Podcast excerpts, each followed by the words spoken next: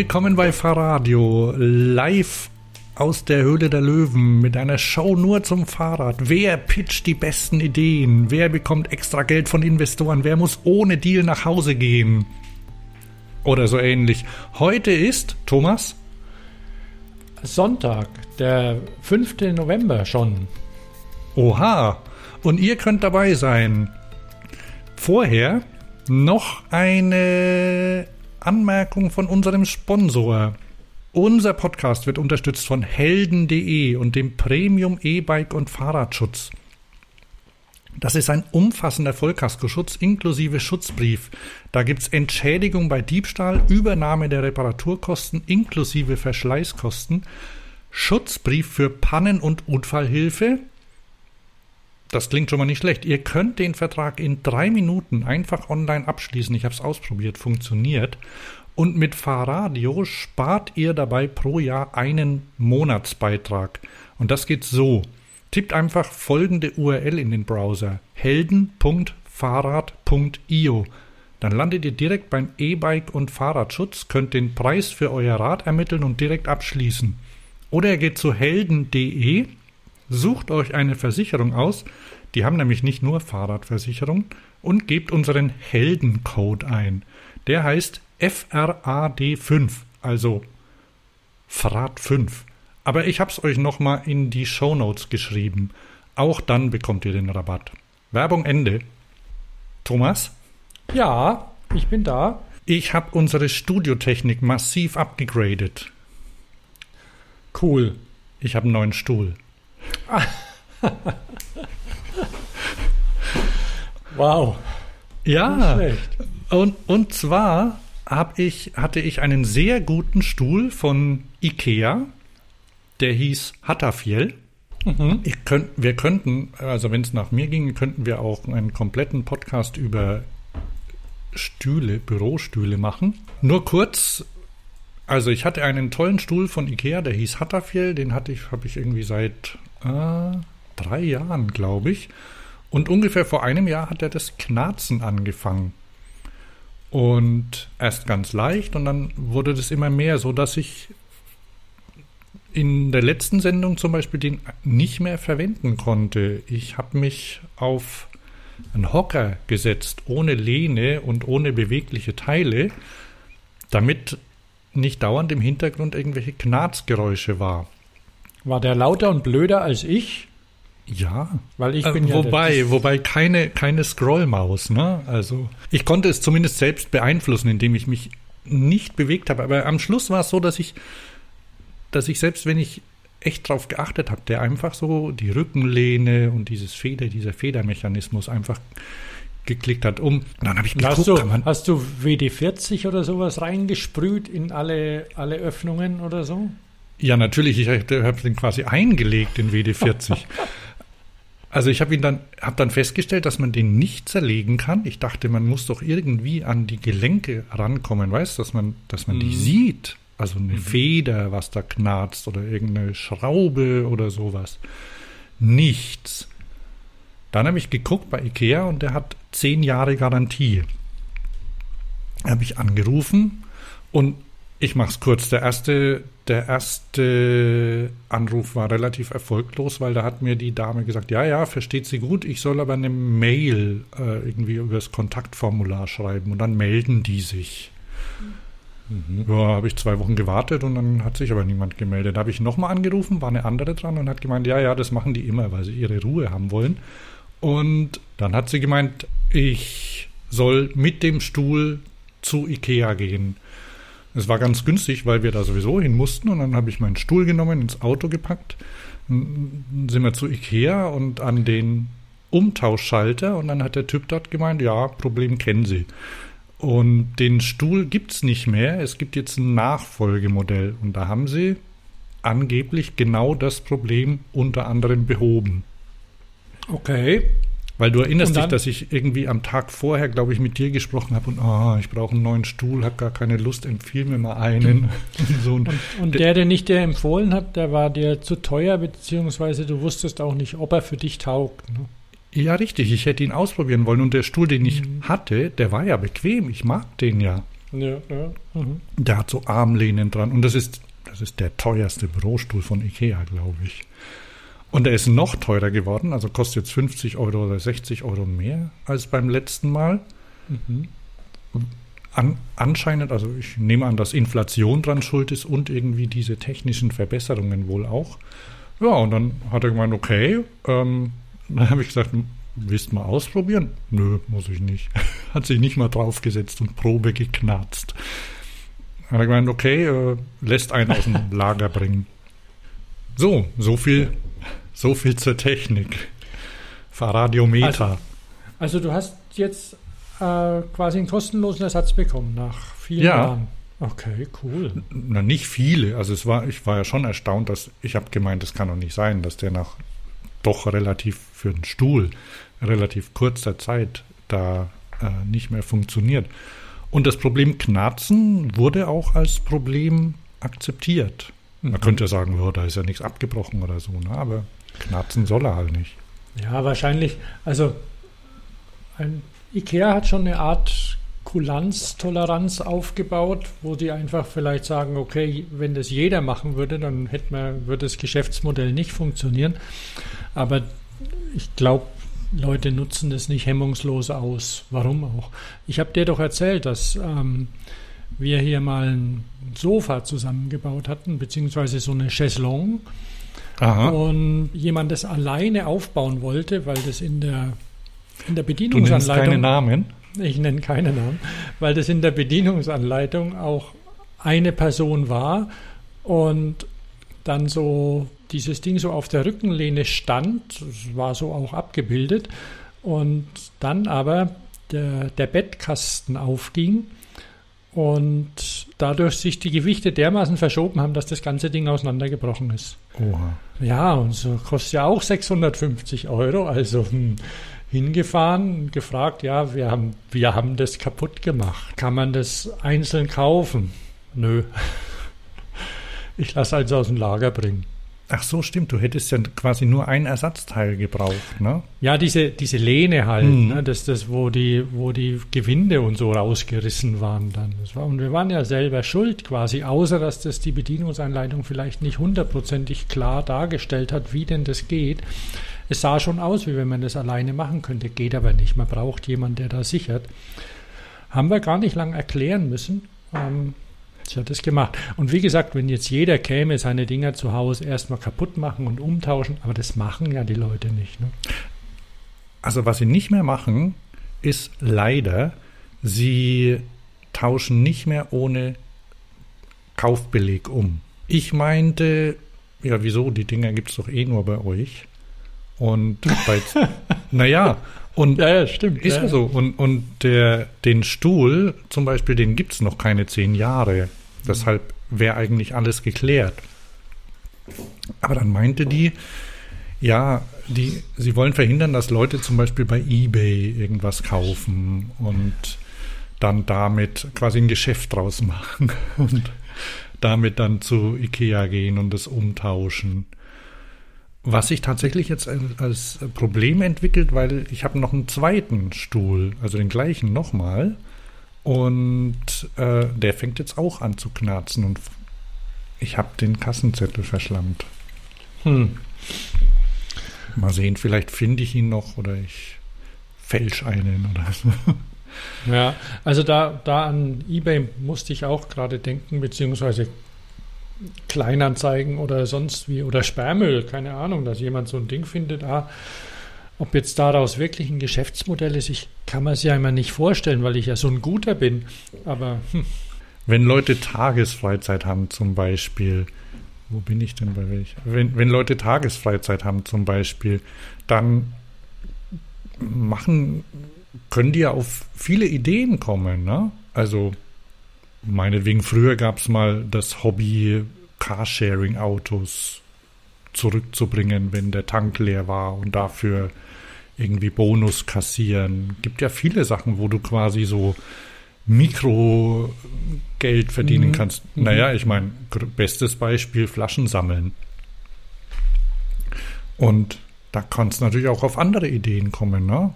Ja, ja. Da gibt's, also, liebe Höris, falls, falls euch irgendwelche Sachen einfallen, mich interessieren immer ähm, solche Tätigkeiten, auf die man nicht gleich kommt. Na, es sind ja verschiedene Lebenswelten auch, in denen man sich befindet. Auf jeden Fall, ja. Und ich könnte mir vorstellen, dass du bei so einem sehr großen Laden, wo, wo alle hingehen, dass da all sorts von Leuten sich mit beschäftigen. Ja, und vielleicht auch eine, eine kleinkriminelle, ähm, jetzt habe ich, das, jetzt hab ich mir so ein schönes Wort ausgedacht, aber jetzt fällt mir es nicht mehr ein. Kleinkriminelle ja. Energie entwickelt, genau. Ja, weil, ja. und dann ist auch Schluss mit Abschweifung. Gestern bin ich hier in Köln Richtung Ebertplatz gelaufen und da saß vor, vor dem Platz auf einer Bank ein Typ mit so einem Bauchtäschchen und der hat seine Grasbeutelchen sortiert gerade. Mhm, mh. Ich weiß nicht, nach Größe oder so. Ja, keine Ahnung, drei Gramm, acht Gramm. Brauchst was? Wischwa Wischwasch heißt es hier in Stuttgart. Ah ja, Wischwasch? Wischwasch. So. Habe ich, mir, hab ich mir sagen lassen. Mhm. Ja, wieso wirst du nicht angesprochen? Nö, nö. Also keine Ahnung, wo die, wo die gerade sind. Ich werde werd nicht angesprochen. Ne? Ja, da ist halt so, dass das quasi, also da ist, da, das ist bekannt, also und da stehen mhm. die alle rum an jeder Ecke vom Platz steht jemand und wenn du vorbeiläufst, dann wirst halt gefragt, ob du was brauchst. Sollen wir dann mal, genau. sollen wir dann mal uns unseren Themen hier widmen? Ja, da wäre ich dabei. Also dein Stuhl, der, da sind wir durch. Wir gehen jetzt nicht auf, auf meine Stühle ein. Nee. Ich sitze ja auf einem normalen Küchenstuhl zur Information. Ah, okay, das ist gut. Ähm, und wir würden mal in das erste Thema reingehen. Ne? Und wie lautet das? Also erst eine, eine spannende Reiseerfahrung, Reise, ein Erlebnisbericht, ein sehr kurzer Erlebnisbericht über eine Reise nach Dresden, wo wir beide von verschiedenen Punkten aus in Deutschland gestartet sind, um uns dort im, zu treffen mit fünf Minuten Unterschied. Oder wie lange hattest du gewartet auf mich? Ah, das habe ich schon wieder vergessen. Ja, fast gar nicht. Also mein, mein Flixbus nämlich hatte eine leichte Verspätung, aber wirklich nur minim. Ich habe nämlich meine erste Flixbus-Overnight-Fahrt getätigt und habe dazu einige positive und auch negative ähm, Erfahrungsteilchen mitzuteilen. Ah, okay. Für mich war es auch die erste Flixbus-Nachtreise. Und naja, wenn ich ehrlich bin, möglicherweise auch die letzte. Also wenn sich's vermeiden lässt. Um es kurz zu machen, ich war nicht so richtig fit nach der Nacht. Wie war es bei dir? Also die, die Hinreise war okay, war tipptopp. Also außer dass halt so ein Bus unbequem ist. Aber wir sind zur Bespoke. Wir haben uns vor einer Weile überlegt, wir, wir gehen zur Bespoke Messe nach Dresden, die, die europäische Handbild-Fahrradmesse. Ja. Und dann haben wir gedacht, ah, wie kommen wir da hin? Und, und Bahn und Umsteigen und schwierig beziehungsweise risky und übernachten zu spät dran und hm, wollen wir das? Und dann kamen wir auf die Idee, okay, mal gucken, über Nacht, über Nacht fährt die Bahn da nicht, aber doch, doch, ach, fährt, fährt auch, ach, da, da war was. Ja, und zwar fährt die Bahn, also unser Problem ist, dass Dresden und also Köln zum Beispiel super schlecht verbunden ist. Wenn man da mit der Bahn tagsüber fährt, ist man ungefähr zehn Stunden unterwegs. Und es gibt einen Nachtzug von Mannheim aus. Und da habe ich mal recherchiert und aber wie du ja eben schon gesagt hast, wir waren ein bisschen spät dran. Und da hätte es, ich glaube, für die Rückfahrt nicht, also auf jeden Fall für die Hinfahrt hätte es noch einen Platz im Liegewagen gegeben. äh, weiß nicht, welche Nachtbus, äh, Nachtzugroute das gewesen wäre. Da wäre man irgendwie um 20, 22 Uhr irgendwas in Mannheim eingestiegen und dann früh in Dresden gewesen. Klang gar nicht so schlecht, aber man weiß ja auch, Nachtzug ist recht teuer. So, und da habe ich nachgeguckt und da war noch exakt ein Platz frei. Und ja, das habe ich ja dir dann, glaube ich, gesagt, aber du wusstest auch nicht genau. Ich meinte dann, da könntest du ja von Stuttgart auch hinfahren. Jedenfalls, bis wir da noch ein bisschen rumüberlegt haben, war der auch weg. Da hätte man halt, ach so, in den Nachtzügen gibt es ja auch Sitze, ne? wo du quasi einen normalen Sitz hast. Mm, ja, ja. Aber das fand ich nicht unbedingt als Gewinn. Genau, und dann haben wir, dann kam, glaube ich, beim, ich habe dann eine Mail bekommen von Flixbus, weil ich da irgendwie an einem Newsletter angemeldet war und dann haben wir gesagt, hey, wir fahren auch über Nacht, guck dir das mal an. Und da gab es eine Verbindung. Und die war auch super billig, ne? Ja. Und dann haben wir das gebucht. Und das ist allerdings schon ganz cool. Du kannst bei Flixbus kannst du einen zweiten Sitz dir dazu buchen zu einem reduzierten Preis. Das ist, glaube ich, abhängig von der Auslastung vom Bus auch. Mhm. Bin mir nicht sicher, weil ähm, also jedenfalls auf der, auf der Hinfahrt hat es wenig gekostet. Dann mhm. habe ich mir einen Sitz ganz vorne im Bus ausgesucht und daneben noch einen Sitz dazu, sodass ich quasi zwei Sitze hatte. Das hast ja. du auch gemacht, oder? Das habe ich auch gemacht, ja. Also wie gesagt, wir haben uns ja dann dort getroffen. Mein, mein Bus ähm, ist in Kornwestheim gestartet. Also es gibt bei Stuttgart gibt es entweder Flughafen oder Kornwestheim, was ein bisschen außerhalb ist, kam, kam fast pünktlich an und ich habe auch so ein äh, ganz vorne an der Panoramascheibe einen Sitz gebucht und dann äh, auch einen Sitz nebenan. Ich war, hatte das probiert. Es war, ich glaube, ich beim nächsten Mal muss ich mir ein Kissen mitnehmen, so wie du das gemacht hast. das war okay und, und morgens auf der Messe war ich auch, auch fit. Das war in Ordnung.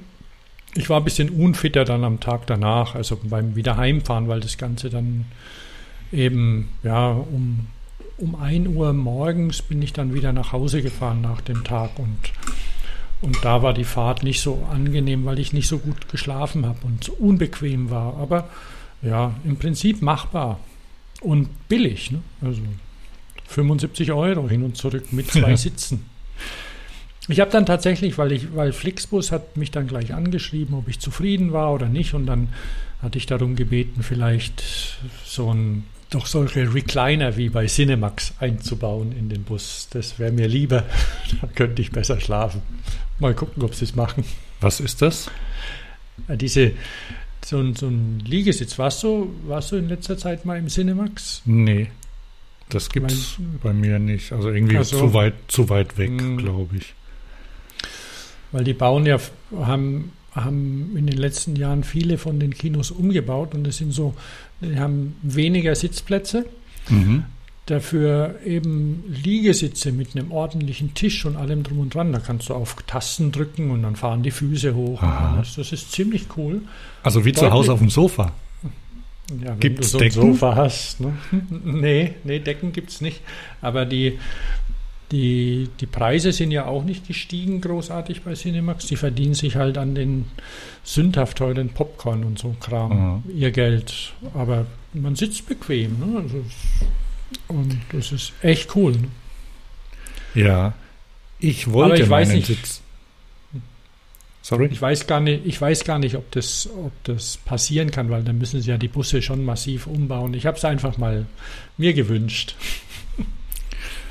Also, wir können vielleicht ums abzukürzen. Wir können das nicht, äh, nicht empfehlen. Ne? Also man, Busfahren ist durchaus möglich. Das Einzige, was, was mich noch irritiert hat, ist, auf der Hinfahrt dachte ich, na, im Bus, da muss man sich ja angurten. Ne? Stand auch überall. Mhm. Und dann, dann habe ich mich auch angegurtet. Und das, der, der Gurt, der hat natürlich meine Bewegungs- und Schlaffreiheit ein bisschen eingeschränkt. Die anderen im Bus, ich habe es gesehen, die haben sich nicht angegurtet. Hätte ich das petzen sollen? Ich hatte mich auch nicht angegurtet. Wobei, das Problem ist ja nicht, dass das irgendwie verboten wäre, sondern ich dachte halt, naja, das ist irgendwie sicherer, ne, wenn man da angegurtet ist. wenn, wenn der Bus da auf der Autobahn irgendwie abkommt oder so, das ist ein bisschen komisch. Also da hatte ich ein bisschen Bedenken. Auf der Rückfahrt war es mir dann egal. da habe ich mich dann nicht angegurtet. Das ist das, das ist das Einzige, wo, was mich ein bisschen, wie sage ich, ja, beunruhigt hat beim Bus versus Schiene, weil auf Schiene habe ich halt doch irgendwie das Gefühl, dass das sicherer ist. Kann ich jetzt gar nicht sagen, ob so ist. Müsste man mal Zahlen vergleichen. Aber auf jeden Fall, es ist eine, es ist eine Möglichkeit zu reisen, die, die in Ordnung ist, ne? Und recht günstig. Und wenn Müssen man jetzt gar nicht. Ja, ja. Und nur ganz kurz, man kann auch ganz gut Fahrräder mitnehmen. Wohl haben wir, glaube ich, schon mal drüber gesprochen.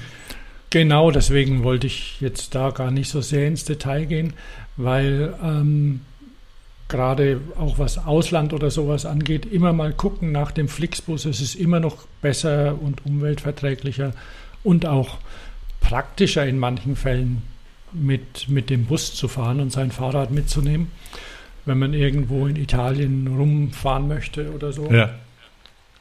Interessanterweise mussten wir ja in Dresden zum Flughafen, weil da fand nämlich die Bespoke-Messe statt. Und dann habe ich natürlich vorher auch geguckt, da könnte ich dahin fliegen, was ich ja nicht wollte. Aber ich dachte, naja, ich dachte, das wäre vielleicht ganz praktisch so. Sinn, landet man da. Mhm. Und ähm, ja, war aber keine Möglichkeit. Also man hätte, ich hätte da irgendwie umsteigen müssen und so und das äh, lohnt sich nicht. So, wir haben wir haben Fotos gemacht. Sollen, ja. wir, sollen wir da mal anfangen? Wir, wir gucken da mal kurz durch und sprechen darüber, genau. Zur, zur Information, diese Location an dem Flughafen, der Flughafen ist nicht so, wie man sich so einen Flughafen so vorstellt, wo mächtig was los ist und tausend Urlauber in riesig langen Schlangen da rumstehen. Also der ist ziemlich ähm, ja, entspannt. Da, da fliegt nicht viel. Ne? Da guckt man auf dem Rollfeld und dann guckt man auf dem Rollfeld und irgendwie alle Stunde oder was da mal ein Flugzeug kommt. Also das ist nicht so, zumindest an dem, an dem Samstag, als wir ja. da waren.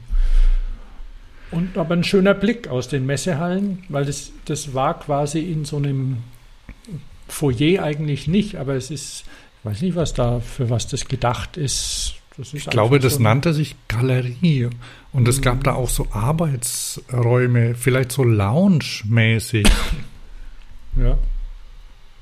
Also Aber man ist unten reingekommen und dann war das irgendwie äh, eine, eine, eine hohe Halle und irgendwie drei, drei Treppen und Rolltreppen hoch war wie so eine Plattform, Empore, rund, oder? Ja, ja. Mit so Geländern rum, man konnte auch runter gucken und da war die Ausstellung platziert. Ganz gut gemacht auch. Die haben allen die haben allen Ausstellern äh, anscheinend so die gleiche Art von Stand gegeben. So Sperrholz-Elemente, ne? Mhm. Mhm. Die, einige werden sich vielleicht noch an die Fahrradschau in Berlin erinnern, die haben das auch damals so gemacht. Da waren auch so, so Holztrenner zwischen den Ständen. Das sorgt, das sorgt dafür, dass es äh, relativ aufgeräumt aussieht. Und gut, jetzt gibt es da keine Riesen von, von Messebaufirmen erstellten, designten Stände. Aber es, ah, ich fand das ganz gut von der, Wobei von es, der Darstellung. Es, wenn, wo du es wo sagst, also es sorgt schon ein bisschen für eine, für eine ähm, wie soll ich sagen, für eine, für eine Gleichberechtigung darin. Ja. Weil es kann ja schon sein, dass jetzt einer sagt, okay, jetzt gehe ich mal da auf die Messe, jetzt lass es krachen oder ich habe einen Kumpel, der kann das und das und man kann sich schon ein bisschen individualisieren trotzdem. Also bei, bei einem Stand, die hatten tatsächlich mit so einer 3D-Druckfirma zusammengearbeitet und haben sich dann irgendwie so ein Messebauelement im 3D ausgedruckt, mannshoch, so ein Teil, weil es und das, das ist auch, das ist auch okay, aber, aber nicht, weißt, wenn du, wenn du jetzt als Firma dann denkst, jetzt lass es krachen und, und profilierst dich über den Messestand, so ist es eben nicht, sondern Ja, du ja. profilierst dich über deine Produkte. Okay, Thomas, wie, wie gehen wir vor? Na, zeig mal die Alphabetisch? Bilder. Ach, habe ich die noch nicht online gestellt? Okay. Außer Äh. ich sehe sie nicht, weil. Nee, nee, ähm, ich habe ich hab das vergessen. So, jetzt. Ah, sehr schön. Was es auch gab, ich kann mich gar nicht erinnern, ob das genutzt worden ist von Medien. Die hatten, die hatten so ein Studio eingerichtet. Also wir waren ja im, im Mhm. Presse-Blogger-Bereich und ähm, da gab es halt einen Raum, wo man arbeiten konnte. Manche haben das wohl auch gemacht, wir ja weniger. Und äh, dann gab es einen Raum, da hatten sie so ein kleines Studio eingerichtet, so mit einer mit einer Wand, mit so einem, ich weiß gar nicht, wie das heißt, so eine, so eine grüne, So eine Kehle quasi. ja, so eine Kehle heißt es genau, aufgebaut. Und Ich weiß nicht, ob es offiziell so heißt, aber Ja, doch, ich glaube schon. Und da hat, hat jemand gerade ein Fahrrad fotografiert. Und das ist, das ist ganz gut. Also, weil auf der Messe, das sieht man auf unseren Fotos, ist das Fotografieren nicht so einfach, weil ja immer irgendwas im Hintergrund ist. Naja, ist doch so. ja, ja, klar. Also deswegen machen wir ja Radio also, oder Podcast, weil man das dann nicht sieht. So, du siehst mich gerade hier irgendwie verwirrt rumscrollen, weil ich nicht genau Mhm. weiß, wo ich anfangen soll. Vielleicht äh, bringen wir mal. Wir hatten ja beschlossen, als wir rein sind, haben wir gesagt, okay, pass auf, wir, wir gucken jetzt erstmal irgendwie so schnell durch. Und danach gucken wir uns das äh, genauer an. Ja, und dann sind wir sofort hängen geblieben ne? und sind irgendwie 20 Minuten bei Beast gestanden. Hast du dir da Notizen zugemacht? Ah, hier. Sollen wir da mal kurz drauf eingehen? Ja, können wir machen. Also ich hatte ja neulich schon meine, meine Meinung zu Carbon etwas angepasst. Ja. Und ähm, Beast ist eine, ist eine Firma, die 2017 in Dresden äh, gegründet wurde und die sich damit beschäftigt, eben Carbonteile, also Lenker, äh, Vorbauten, Lenkervorbau-Kombis, Sattelstützen, Sättel, Felgen und Komplettlaufräder anzubieten.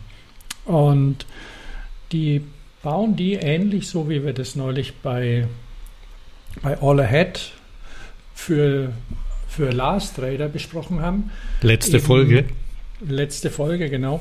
Die bauen, die bauen das ähnlich, so dass, dass man eben die, die Sichtlage nicht bearbeiten muss. Also da wird nichts gefeilt und geschliffen an den Teilen.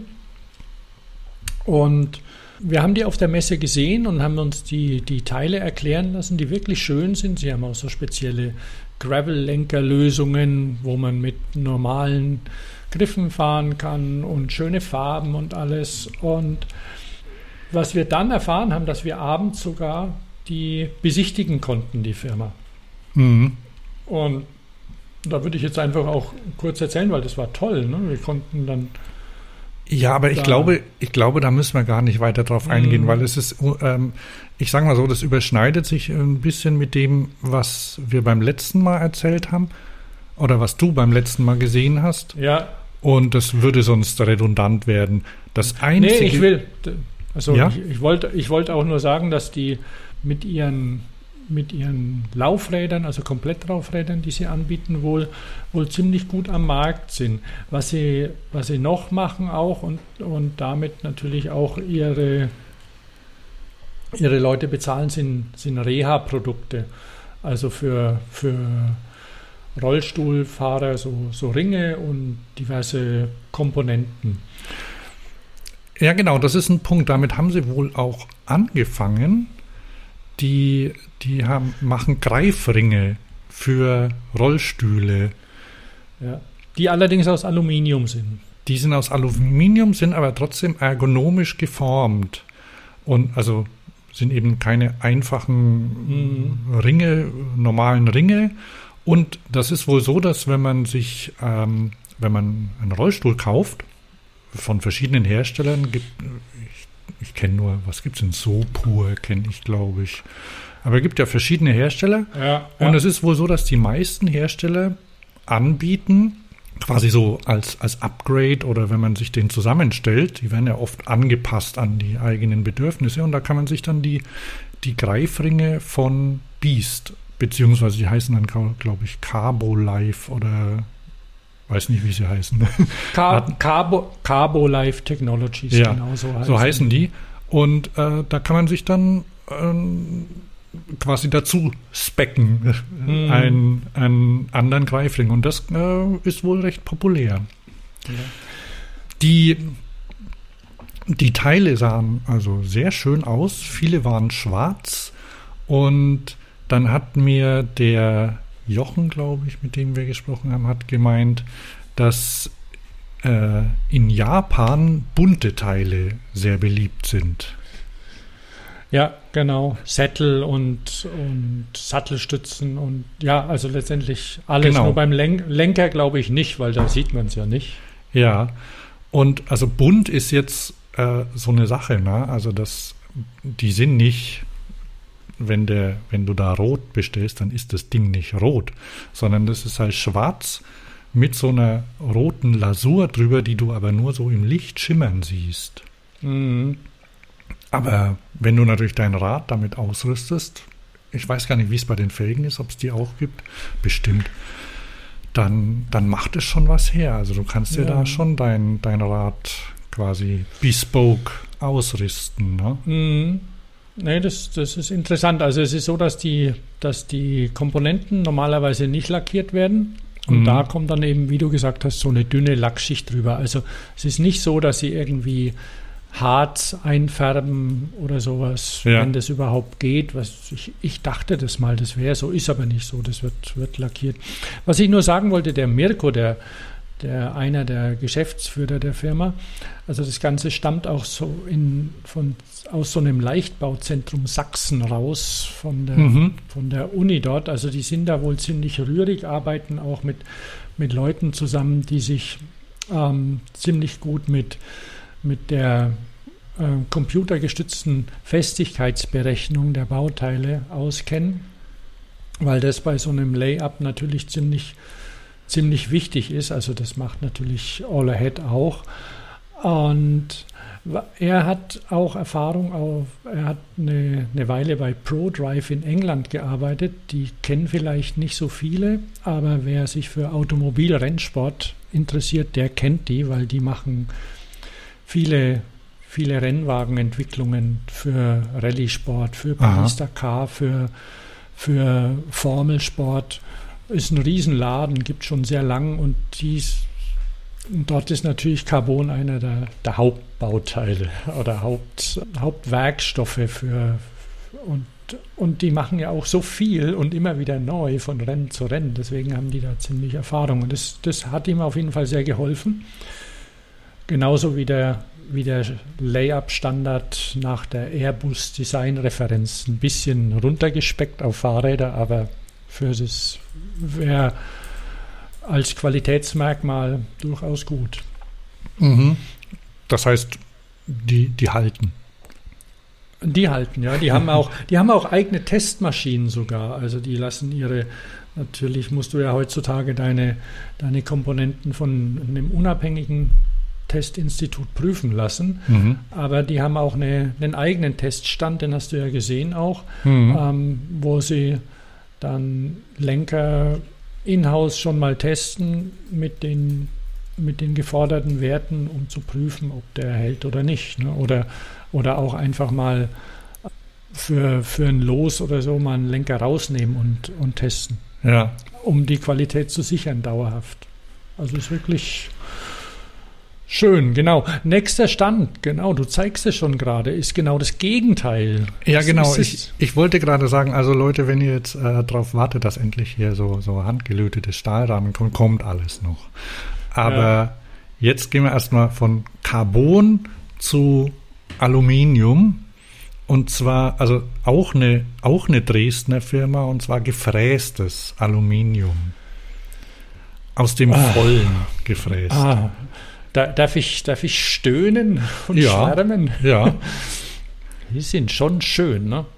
Da ich blätter nichts. Ich blätter hier mal für uns ein paar Bilder durch. Mm. Und, und für, ähm, für Leute wie ich, die auf, auf ja, oder die, die schon Eloxalfarben mögen, um, schönes Blau, schönes, schönes Lila. Die Sache ist die, dass ähm, es wurde ja schon, schon vor, vor Jahren, die Älteren unter uns erinnern sich an die, an, wie hieß es, Ultraviolet und sonstige Farben, die in den 90ern populär waren an ja. Anbauteilen, die man bunt rangeschraubt hat. Es gab auch zum Teil eloxierte Rahmen, nur ist da das Problem gewesen, dass die Schweißzusätze, die in den Nähten notwendig sind, oft da die Eloxalfarben verändert haben. Deswegen ähm, war das eher nicht so üblich, einen kompletten Rahmen zu eloxieren. Bei Axo 5, wo wir jetzt sind quasi für euch, ja. ähm, ist es anders, weil die sind aus einem Stück gefräst, beziehungsweise aus zwei Stücken und dann zusammengeklebt. Da, die kann man eloxieren am Stück, weil da ist natürlich kein Unterschied in der, im Werkstoff. Ja, ich habe mal, hab mal hier so eine Zoom-Aufnahme. Also es handelt sich, die, ich glaube, die machen nur Mountainbikes, ne? So viel ich weiß, ja. Mhm. Also, also ich habe mal hier so eine, eine Großaufnahme. Im Hintergrund ist wieder ein Typ mit Brille. Aber man kann die trotzdem, und das ist, also es ist wirklich wunderschön. Und die, wenn ich das richtig, ich wenn ich mich richtig erinnere, vor zwei oder drei Jahren sind die, glaube ich, das erste Mal vorgestellt worden. Und das ist so, dass es auch, ich habe gesagt, die kommen aus Dresden, ne? und die, der, der Gründer oder der das macht, die machen in ihrer Firma nicht nur Fahrräder, sondern das ist ein großes, also ein Unternehmen, die für die Industrie auch Sachen fräsen, oder? Richtig? Also da, ich habe, du hast dich mit denen unterhalten. Ich war da gar nicht so, so involviert. Also die haben, die haben halt eine Maschine oder, äh, oder Maschinen, die sowas können und, und sowas kauft man sich nicht mal eben. Ne? Also es ist schon, ist schon was anderes als ein Drucker und kostet einen Haufen Geld und das ist halt da und das können und deswegen können, können die das machen. Also quasi ohne, die hatten quasi diese Investitionskosten für, für die mhm. Riesenfräsmaschine, die hatten sie nicht, weil die quasi schon da war. Die müssen quasi nur gucken oder mussten am Anfang, ich weiß nicht, wie es jetzt ist, quasi gucken, dass sie die Zeit dazu finden, da diese Rahmen fräsen zu lassen, weil das dauert ja eine Weile. Ne?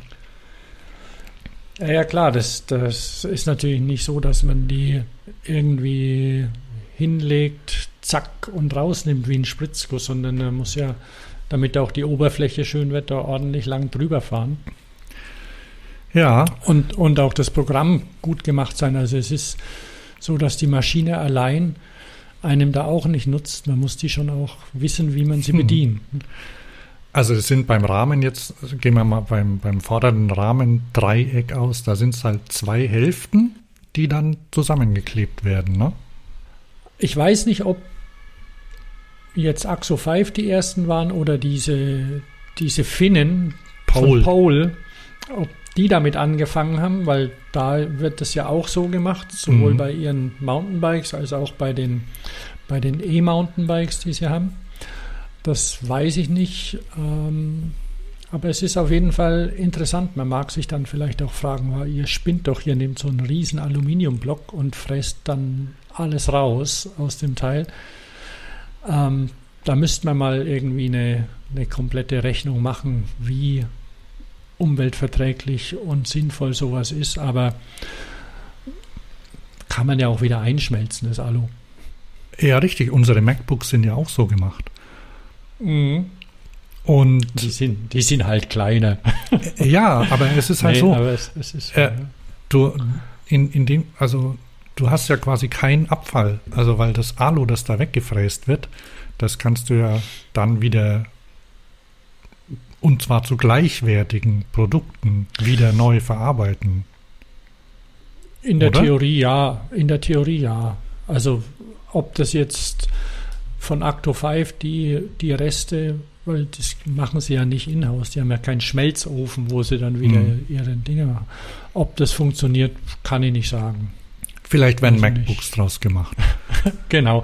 Der Vorteil ist natürlich, du hast, ähm, du hast halt im Gegensatz zu einer Schweißkonstruktion definitiv mal keinen Verzug. Die Dinger, die kommen so raus, wie du sie auch im CAD angelegt hast. Das passt. Und da hat man natürlich Vorteile.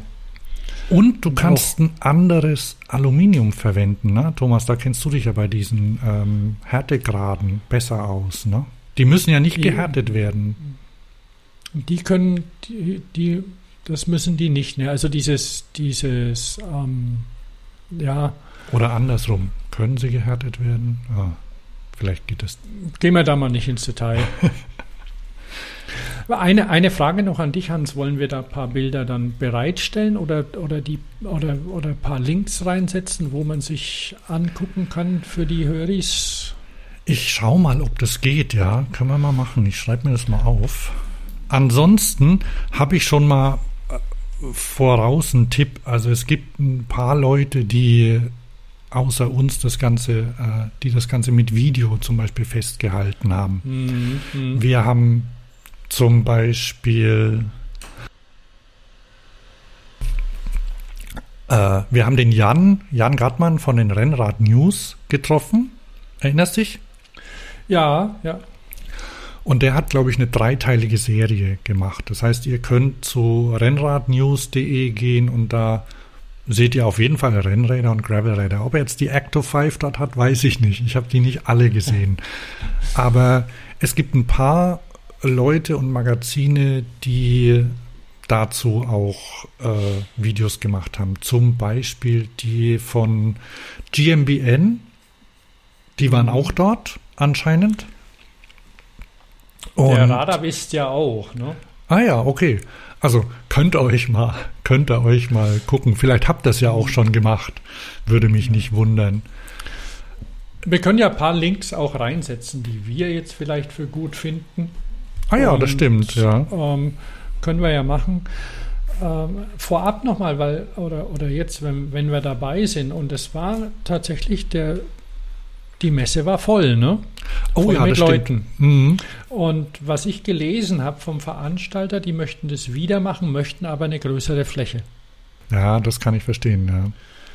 Weil die Location war, war so ja schön an sich und erreichbar und ähm, das Catering war, war gut und, und so, aber sie würden ganz gern ein bisschen mehr Platz haben. Ja, es war, also das ist ja, weshalb wir dann, also ich war den ganzen Sonntag fertig oder Montag früh ging es wieder einigermaßen. Da, sowas ist ja anstrengend, auch wenn du den, den, diesen, äh, die Geräusche die ganze Zeit, das ist ja überall laut, ne? überall unterhalten sich Leute und so, ne? Ja, Und ja. Das, das geht einfach, äh, ja, es ist strengt an, ne? Und wenn es ein bisschen größer wäre, aber klar, die haben ja erst mal angefangen. Ich weiß nicht, du war, warst du schon mal auf so einer anderen Bespoke-Messe? Ich wollte, ich wollte gern hin. Angefangen haben sie ja vor, ich glaube 2015 oder wann das war, in, in Bristol. Mhm. Da gab es damals die Bristol Bespoke. Dann sind sie nach einer Weile umgezogen nach London, weil das einfach für, für jeden bekannter und besser erreichbar ist. Und Mhm. ähm, aus, aus Gründen, ich glaube, Brexit ist nur einer davon, aber einfach auch um, ähm, um europäischer zu werden und mehr Leuten die Teilnahme zu ermöglichen, haben sie sich eben einen Standort irgendwo in der zentraleuropäisch ausgesucht und das ist Dresden geworden. Hast du einen Reisepass? Ja, warum? Naja, weil wenn du nach London musst, sonst äh, in, in Europa reist hin und her und kannst mit deinem, mit deinem billig Personalausweis überall rein und dann willst du nach England und dann brauchst du einen Reisepass. Ne? Ach so, ja. Das hm. kann durchaus ein Problem sein. Ja, ja, klar. Den Reisepass muss man wollen, den Personalausweis muss man haben. Also Genau. Den, Ähm, ja, und wenn du da nicht dran denkst, oder das blöde Ding ist abgelaufen. Oder das, ja. ja, das, also es hat schon, es hat schon einfach praktische Gründe. Ich wäre jetzt vielleicht nicht auf Dresden gekommen, aber Dresden ist schön. Hat mir gefallen. Mhm. Dann gehen wir mal weiter, oder? Kurz zu, zu einem vielleicht, anderen Rad. Also, vielleicht noch kurz bei Acto 5 bleiben, weil ich da noch was gesehen habe. Und zwar, ähm, äh, ich habe mich mit dem, mit dem Wojtek unterhalten. Wojtek Blaha heißt der. Mhm. Und der, der ist ein, ein Rider. Ich habe hier mal sein, sein Nummernschild abgebildet. 44, ja. Nummer 44. Der fährt in der Enduro-Serie. Ich weiß nicht genau, welche es ist. Und der hatte sein Rad dort stehen also er fährt in, dem, in der Enduro-Serie mit, mit einem Actor 5 Rad mhm. und jetzt muss ich mal zu dem richtigen Bild und dann fiel mir auf, dass der irgendwie eine komische Bremse hinten dran hatte. Und zwar ist das, also da ging vom, von der hinteren Scheibenbremse ging ein Stab raus und von dem aus ging wieder da war ein Gelenk dran und da ging wieder ein Stab nach vorne zum Tretlager. Und dann hat er mir erzählt, dass das ein, eine schwimmend gelagerte, also dass da der, der Bremskolben schwimmend gelagert ist. Und es soll beim Federn die Bremskraft quasi von, von der Federung unabhängig machen. Das war vor ich glaube, 20 Jahren oder so war das schon mal ein Ding bei Downhillern und so. Das ja. gibt es im Motorradsport wohl auch. Oder bei Motorrädern. Ich weiß nicht, wie es da so äh, verbreitet ist. Und er meinte, er setzt es nicht immer ein, weil es wiegt auch mehr natürlich. Mhm. Aber so bei manchen, bei manchen Veranstaltungen ist es, ist es besser als eine normale Bremse. Also damit, es gibt ja so verschiedene Sachen, wenn du, wenn das einfedert, dass zum Beispiel dein, die Kurbel ja immer so ein, so ein bisschen zurückdrückt. Unter Umständen wegen, wegen der Kettenbewegung gibt so Sachen. Deswegen gibt es auch verschiedene Linkages. Ach so, das Rad, was er hatte, hatte auch so eine äh, High, High Pivot. Das war, war auch ein High Pivot Rad, ja.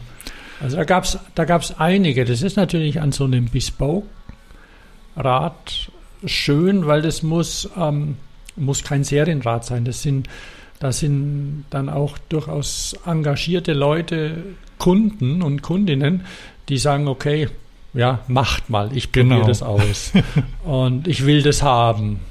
Egal, und, und Specialized und Cannondale bieten mir das nicht. Ja, oder erst da irgendwann, ne? Also die sind halt dann ja. teilweise bei Sachen eben vorne dran, mhm. ne? Ja, ja, und jetzt, jetzt ist ja so, dann, dann so ein Acto 5, klar, die, das ist schon ein Aufwand, das Ding zu programmieren, alles, aber man braucht jetzt auch keine großen Werkzeuge und muss keine Tausender Serien machen mhm. oder so. Kannst du auch gar nicht. Und, dann eine Riesenhalle mit Maschinen. Nee, aber auf jeden Fall da da werden solche Sachen auch ausprobiert und, ähm, und durch, durch eben solche, solche Möglichkeiten zu fräsen oder auch durch 3D-Druck, 3D-Metalldruck ist sowas ein bisschen, bisschen einfacher auch umzusetzen. Pass auf, Thomas, wollen wir mal beim Fräsen gleich bleiben? Ja, ja. Ah, ich, ich ahne, was du zeigen willst.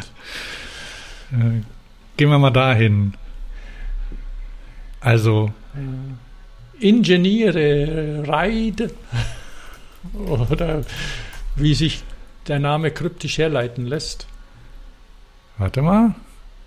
Ja, also auch hier ist es so, dass ich vermute, dass von, von euch Höris bestimmt ein oder zwei die Dinger schon kennen. Ähm, beziehungsweise die Firma kennen und die heißen Ingrid und kommen aus Italien. Und na, ich muss drauf eingehen. Natürlich wurden, wurden sie mehrfach gefragt und warum und so. Und ich habe ja auch gefragt. Und äh, kurz, äh, als ich am Stand war, stand vor mir einer dort und hat ein Foto gemacht und hat gemeint, oh, meine Mutter heißt Ingrid. und das passiert natürlich hauptsächlich in Deutschland. Vielleicht in, in Skandinavien gibt es auch noch den, den, Namen Ingrid, oder? Ich, ich weiß es nicht. Da habe ich mich gar nicht so genau damit beschäftigt, muss ich zugeben. Aber der Name kommt eben von Ingenieur, Ingenieure Wright und ist davon abgeleitet. Und die machen Komponenten für Fahrräder aus gefrästem, also aus gefrästem Aluminium und äh, paar Teile haben sie gedruckt auch aus Plastik. Ja, so die Abdeckungen zum Beispiel, so die, diese, diese Schützer für ihre für die Kurbelenden zum Beispiel, solche Sachen. Ja, ja und ähm, einen, was sie noch hatten, äh, das, die hatten so einen Schaltgriff für die, für die Schaltung. Der, Stimmt, ja. Da war der Hebel auch, äh, der Schalthebel auch aus Kunststoff. Mhm. Und naja, was, was einfach auffällt bei den Dingern, wenn man die sieht, die sind halt super sleek. Ne? Und die gibt es in bunt. Wir hatten es ja gerade schon vom Eloxiert. Ich habe jetzt hier ein Bild von mir. Da ist ein Schaltwerk für hinten. Das hat einen, einen grünen ähm, Hänger, heißt das, glaube ich. Also äh, das, das, Element, an dem das, das bewegliche Schaltwerk hängt, ist grün. Das, ich nenne es mal Schaltwerk selbst, ist gelb. Und der Käfig für die, für die Rollen ist rot und schwarz. Na? Ja, grün, gelb, rot oder, oder ist es gelb oder ist es gold? Das es heißt gelb. Und der Daniele, mit dem ich gesprochen habe, äh, hat gesagt, das ist so, dass alle Leute die Farben super finden. Alle fragen sie danach und am Ende fahren, kaufen sie alle schwarz. Ja. Daniele selbst fährt, fährt gelbe Kurbeln. Und äh, das ist auch wirklich, also du kannst ja damit echt ein super schickes Rad ausstatten. Haben wir hier noch eins? Ich, ich habe jetzt, hier habe ich noch ein Bild ähm, die hatten so verschiedene ausgestellt. Mhm. Also diese Schaltwerke, die kannst du, die kannst du quasi verwenden statt Shimano oder SRAM oder sonst irgendwas. Die sind kompatibel, wenn ich das richtig mitbekommen habe, mit allen Schaltsystemen. Das heißt, du kannst die halt so einstellen, dass sie mhm. äh, damit funktionieren. Und sehr robust und du kannst jedes Einzelteil nachbekommen. Hier habe ich jetzt mal ein Bild, das sieht auch sehr schick aus. Das sind gelbe Kurbeln mit Grau. Das hat so was 90er-mäßiges, ne? Ist auf jeden Fall sehr schön. Und, aber sie haben auch, die, die machen ja auch Zahngrenze. Also komplett. Stimmt, richtig, machen sie. Ja, ja, ne? machen. Ja. Und, und da kann man dann eben auch, ähm, die sind nicht, nicht komplett vernietet. Also du kannst dann auch, wenn die, wenn deine großen Alublätter die, die drei großen hinten, ja. wenn, die wenn die kaputt sind, dann kannst du dir die neu holen und, ähm, und austauschen und den unteren Teil austauschen. Also das ist, ist schon so, dass man da ein bisschen flexibler ist, vielleicht als bei den großen beiden Firmen mit S, wo du sonst die kaufen kannst. Also nichts gegen SRAM und Shimano. Ähm, aber wenn man was Spezielles haben will und das nicht nur speziell ist, sondern auch tadellos funktioniert, dann ist man da gut aufgeräumt. Genau, in dem Fall ist es ja, also jetzt bei den Zahngrenzen zum Beispiel ist es ja auch so, das ist ja nicht nur, damit es anders ist, anders, sondern du sparst dann ja theoretisch tatsächlich Geld, wenn du nicht einen kompletten, eine komplette Kassette, die ja nicht billig ist, so eine, so eine Top-SRAM-Kassette kostet ja echtes Geld, ne? Und dann kannst du eben nur den Teil austauschen, der abgenutzt ist. Ja. Und dann habe ich hier noch welche. Jetzt hier haben wir lila, ne? ah. Sehr schick. Die haben auch schöne Formen. Also nicht so nicht so oldschool wie Tune oder sowas, so Lollipop der ja immer noch verkauft wird, diese, diese klassische Kurbel, sondern eher ein bisschen technisch, low-fi, bisschen martialischer. Ne? Oder martialisch ist vielleicht ja, oder, oder würdest du utilitaristisch sagen bei der ja, Kurbel? ja, also, vielleicht oder so, so industriell, so ähm, ähm, funktionsgetrieben vielleicht, aber, ja. aber auch von, von klaren Linien. Also wir haben jetzt hier, es gibt noch welche, die sind so leicht abgerundet, die haben dann Löcher, so oder so, so löcherige Sicken reingefräst. Die habe ich jetzt ja. leider hier gar nicht. Ich habe nur so diese gerade Version, aber es ist alles sehr, sehr eckig. Eben aus der, also diese, ja, einfach diese, diese Funktions, äh, und die Funktion steht da so quasi im Vordergrund. Und auch klare Linien. Das, äh, mhm. äh, be beziehungsweise klare Linien und auch welche, die man erkennt. Weil wenn ich jetzt, naja, ich meine, schau dir mal irgendwie so, ein, so eine Shimano-Kurbel an oder eine von SRAM, das ist halt eine Kurbel, ne? Also das ist also ein Ding, das da so ja, muss, ja. muss halt sein, ne? Und da ist, da, da sieht man, ja, vielleicht, da ist die Technik sichtbar auch als, als Element. Ach so, die Dinger also sind, die sind mechanisch, ne? Also nicht ja, elektronisch. Ja. Bisher nicht elektronisch, kann alles noch kommen. Ja. Il, il mio nome è Ingrid. Steht gleich vorne drauf, wenn man, wenn man auf die Seite von ingrid.bike geht, Aha. die sich recht einfach merken lässt. Und da, und wenn man dann in den Shop geht, dann sieht man die, dann sieht man die Kurbeln und die, und die Ritzel und die Spiders und Spindles und was sie so alles machen. So, und dann habe ich, dann habe ich, glaube ich, den Daniele gefragt und damit kommen wir dann. Oder bist, hast du noch was zu Ingrid? Nö, aber wie gesagt, da kann jeder mal auf der Seite gucken. Da gibt's, das ist, die ist schön gemacht. So, zur Information, bis du deine Sachen gefunden hast, nochmal, weil was ich vorhin anmerken wollte, diese gleichberechtigten Stände mhm. sind, sind was, was die Bespoke-Messe unterscheidet von anderen Messen. Die Größe, die Lautstärke nicht unbedingt. Ähm, also auf einer, auf einer Eurobike ist es auch nicht leiser. Ja, das Weiß stimmt. Gott nicht. Ja. Ähm, aber auf der Eurobike sind 95% E-Bikes und auf der Bespoke sind 95% Biobikes. Okay, das stimmt. Würde ich mal sagen. Also es ist tatsächlich genau andersrum, das, das Ganze. Also E-Bikes gab es, glaube ich, zwei oder drei, aber mehr nicht. Ja, ja, ja. Und die, die waren dann auch interessant. Also haben wir, haben wir da, glaube ich, nicht dran, weil dann würde ich das vielleicht gleich kurz mal. Ja, aber ähm, lass uns, ähm, äh, äh, macht, ich, ich schreibe mir das auf, äh, e-, E-Bikes. Äh, damit wir das nicht vergessen, weil ich ja eine wunderschöne Überleitung habe. Ich habe nämlich den Daniele von Ingrid gefragt, ob er, ob er mir irgendwie ein Rad nennen kann, wo er, wo er meint, dass die Ingrid-Teile super verbaut werden. Also mhm. wo sie, also was, was ihm sehr gut gefällt vom Style her und so. Und dann hat er gemeint, ja, ich soll da um die Ecke gucken die haben ein Rad für Tom Bohnen gebaut. Und äh, dann dachte er hat mir aber nicht gesagt, wie der Name, wie, welcher Stand das ist. Und ich dachte, Tom Bohnen hätte irgendwie einen Stand.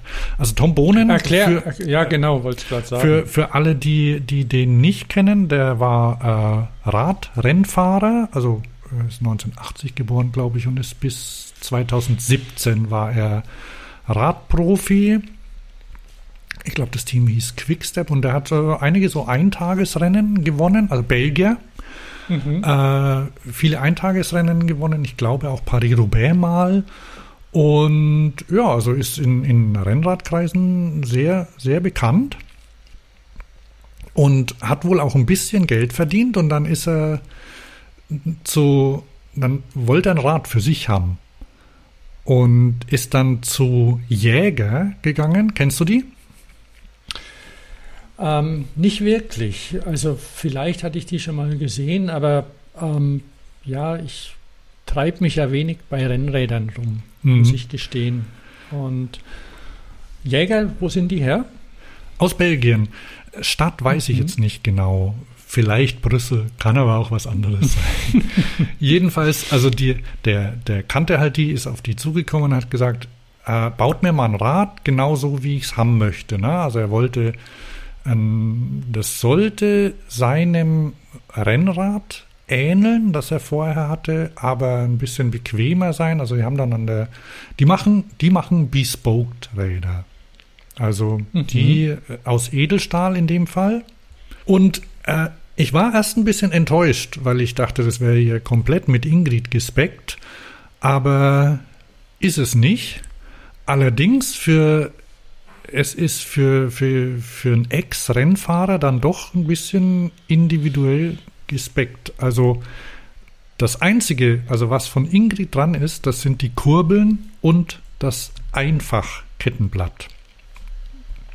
Und die Schaltung, das Schaltwerk ist von Shimano. Also es ist ein, äh, ich würde es mal Endurance-Rad nennen. Also es ist ein Rad mit ein bisschen dickeren Reifen, hat man ja jetzt. Und dann hat es diesen Edelstahlrahmen, unlackiert in dem Fall, eine Carbongabel mhm. dran.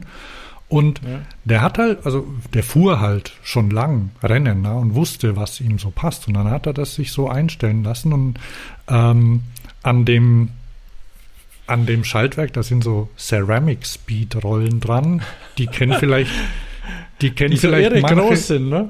Ja, das sind so Riesendinger und die sind so, ähm, die kennen von den Höris wahrscheinlich auch welche. Das ist quasi so, wenn man das letzte Watt aus dem Rad rausholen will, dann nimmt man Ceramic Speed, weil die halt so Kugellager haben und die Größe, ähm, dass die weh um die Reibung zu verringern. Und anscheinend ist er auch kräftig genug oder ihm ist es wurscht, er braucht nicht so viel Abstufungen zwischen den Gängen, dass er einfach fährt. Und ich bin mir nicht sicher, von Shimano gibt es das nicht, oder? Äh, einfach? Ein, einfach für eine Renngruppe, irgendwie ein Dura Ace oder so.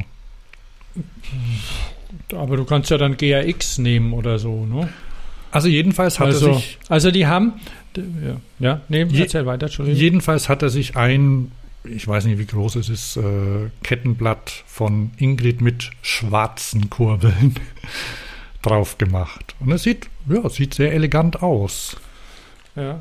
Also man kann, wenn man zu Jäger, die ähm, mit A, E, G und H geschrieben werden, also ja. nicht wie unser Jäger, wenn man da auf die Webseite geht, dann sieht man das Rad auch, Ach, so wie sie es ausgestellt ah, ja. hatten, etwa mit so einer ähm, bisschen, ja, man sieht man es immer mal wieder. Also man sieht es auch mit, mit ähm, fünf Speichen Carbonlaufrädern oder mit, mit einem gelb lackierte Gabel oder so. Also es heißt Bespoke Frameset, das Ganze nennt sich Hurricane FLX oder weiß nicht, wie es jetzt ein Belgier sagen würde, Ödikan. Aber äh, anyway, also man, man kann sich da ein bisschen, bisschen umgucken und dann sieht man auch eben, ähm, warum der, also die erklären auch so ein bisschen über den Edelstahl und so. Aber das Rad ist so ähnlich wie das, was auf der Messe stand. Hm, das stimmt, ja. Oh, aber ich weiß nicht, ob die, also es steht alles bespoke dort, ob die ob die überhaupt so ähm, Grundausstattung haben oder wie das nee, da funktioniert. Das ist auch so. Das ist auch so, dass du, glaube ich, vorher zahlen musst. Also, und der, äh, auch wenn das ein bekannter Radsportler war, hat er gemeint, ähm, der, der hat nichts nix billiger bekommen. Im Gegenteil. Also nicht im Gegenteil, aber der hat, der hat das alles, äh, das ist sein Wunschrad und da hat er auch den ganz normalen Preis dafür bezahlt. Und es wurde halt, also das wird an dich angepasst, so machen die das. Ne? Mhm. Wahrscheinlich hat er da, das sind jetzt auf der Messe waren so, weiß nicht welche Felgen drin, aber wenn, der hat bestimmt auch noch andere. die er tauscht. Man hat Ja, sowas gut, bei Rennrädern, glaube ich, ne? Ja, das kommt auf deine Motivation an. Es gibt da wahrscheinlich Leute, die, die immer dieselben fahren und andere, die je nach Temperatur mal einen Fünfspeichen, mal ein Carbon, vielleicht sogar mal eine Alufelge benutzen, keine Ahnung. Oh, ich sehe schon, du bist bei 20 Zoll angelangt. Ja, weil wir, wir gehen mal so vom äh, High-End-Bike-Porn zu eher, eher praktischen Alltagsrädern, oder? Sollen wir das machen? Ja, ja, können wir gerne machen. Wir können später noch äh, irgendwie feine Räder zeigen. Äh, Jetzt haben wir eins, das heißt Lachs. Du hast dich mit den Leuten genauer unterhalten. Erzähl doch mal, was das für eins ist. Ja, so so ein bisschen. Ähm, einen kleinen Moment. Die Lachs ist eine, eine neue Firma, eine neue, sehr kleine Firma aus Frankfurt. Mhm. Lachs Cycles. Und ähm, Jens, der, der Chef dieser Firma, der hat sich, ähm, hat sich ein Schweißgerät gekauft und hat sich Schweißen beigebracht, weil Aha. er eben ja keine großen Stückzahlen produzieren kann und will im Moment und ähm, so die Möglichkeit gesehen hat, einfach in, in Deutschland Rahmen zu bauen, die so sind, wie er sie haben möchte. Also es ist ein, ein kompakter 20 Zoll Rahmen, den es als Bio- und als E-Bike-Version geben soll, Anfang nächsten Jahres. So ist der Plan. Mhm. Ähm, da gibt es hübsche Integrationsideen für den Gepäckträger vorne und ähm, falls wir ein Bild posten, dann sieht man, dass man nicht viel sieht von dem Akku, weil der ist im, im großen Unterrohr untergebracht und hat wohl ausreichend Kapazität für, für Stadtverkehr. Also große Touren macht man in der Regel nicht mit so einem Rad. Also es ist ein Radnabenmotor da drin und ähm, ich muss mal gucken, ich weiß gar nicht mehr genau, was für einer, ob das jetzt ein Barfangmotor ist oder Hast du erwähnt, dass das, so. also wie das aussieht, das Rad? Also welche Radgröße und so? Ach so, ja, es ist 20 Zoll, ein kompaktes 20 Zoll Rad und ähm, ja, es hat ein, ein bisschen so ein, so ein Criss-Cross-Rahmen und also ein dickes Unterrohr und zwei Oberrohre, die sich da rumlegen. Äh, Also es ist eine, von der Gestaltung sehr schön. Aktuell hat es eine, eine starre Aluminiumgabel drin, die er nicht selbst baut Mhm. kann sich vielleicht auch noch ändern. Und es ist ja wie, wie eigentlich alle Räder auf der Messe dort liebevoll gestaltet. Also blau-weiß standen die Räder dort und ja, mit, mit einer Kettenschaltung, da das bei Nabenschaltungen ja nicht anders geht. Und Bei Nabenmotoren meinst du? Bei Nabenmotoren, Entschuldigung, ja.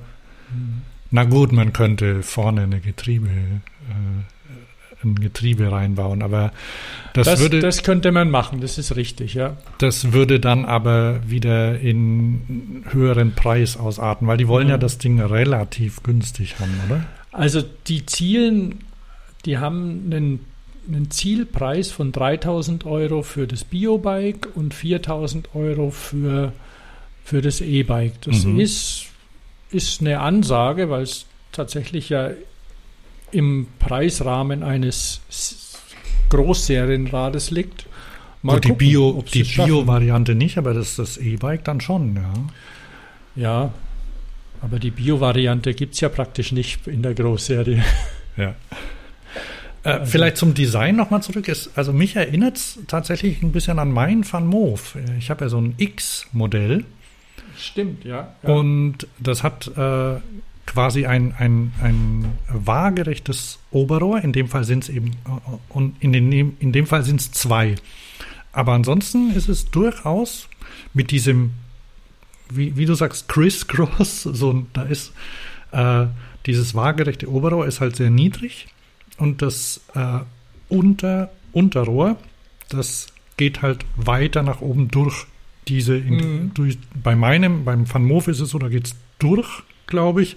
Und hier sind es halt zwei dünnere Rohre, die dann bis nach hinten zum Hinterrad gezogen sind und in einem eleganten Schwung dann auch noch zurückgehen. Also auch da für, für Liebhabis, äh, die können sich freuen an der Gestaltung.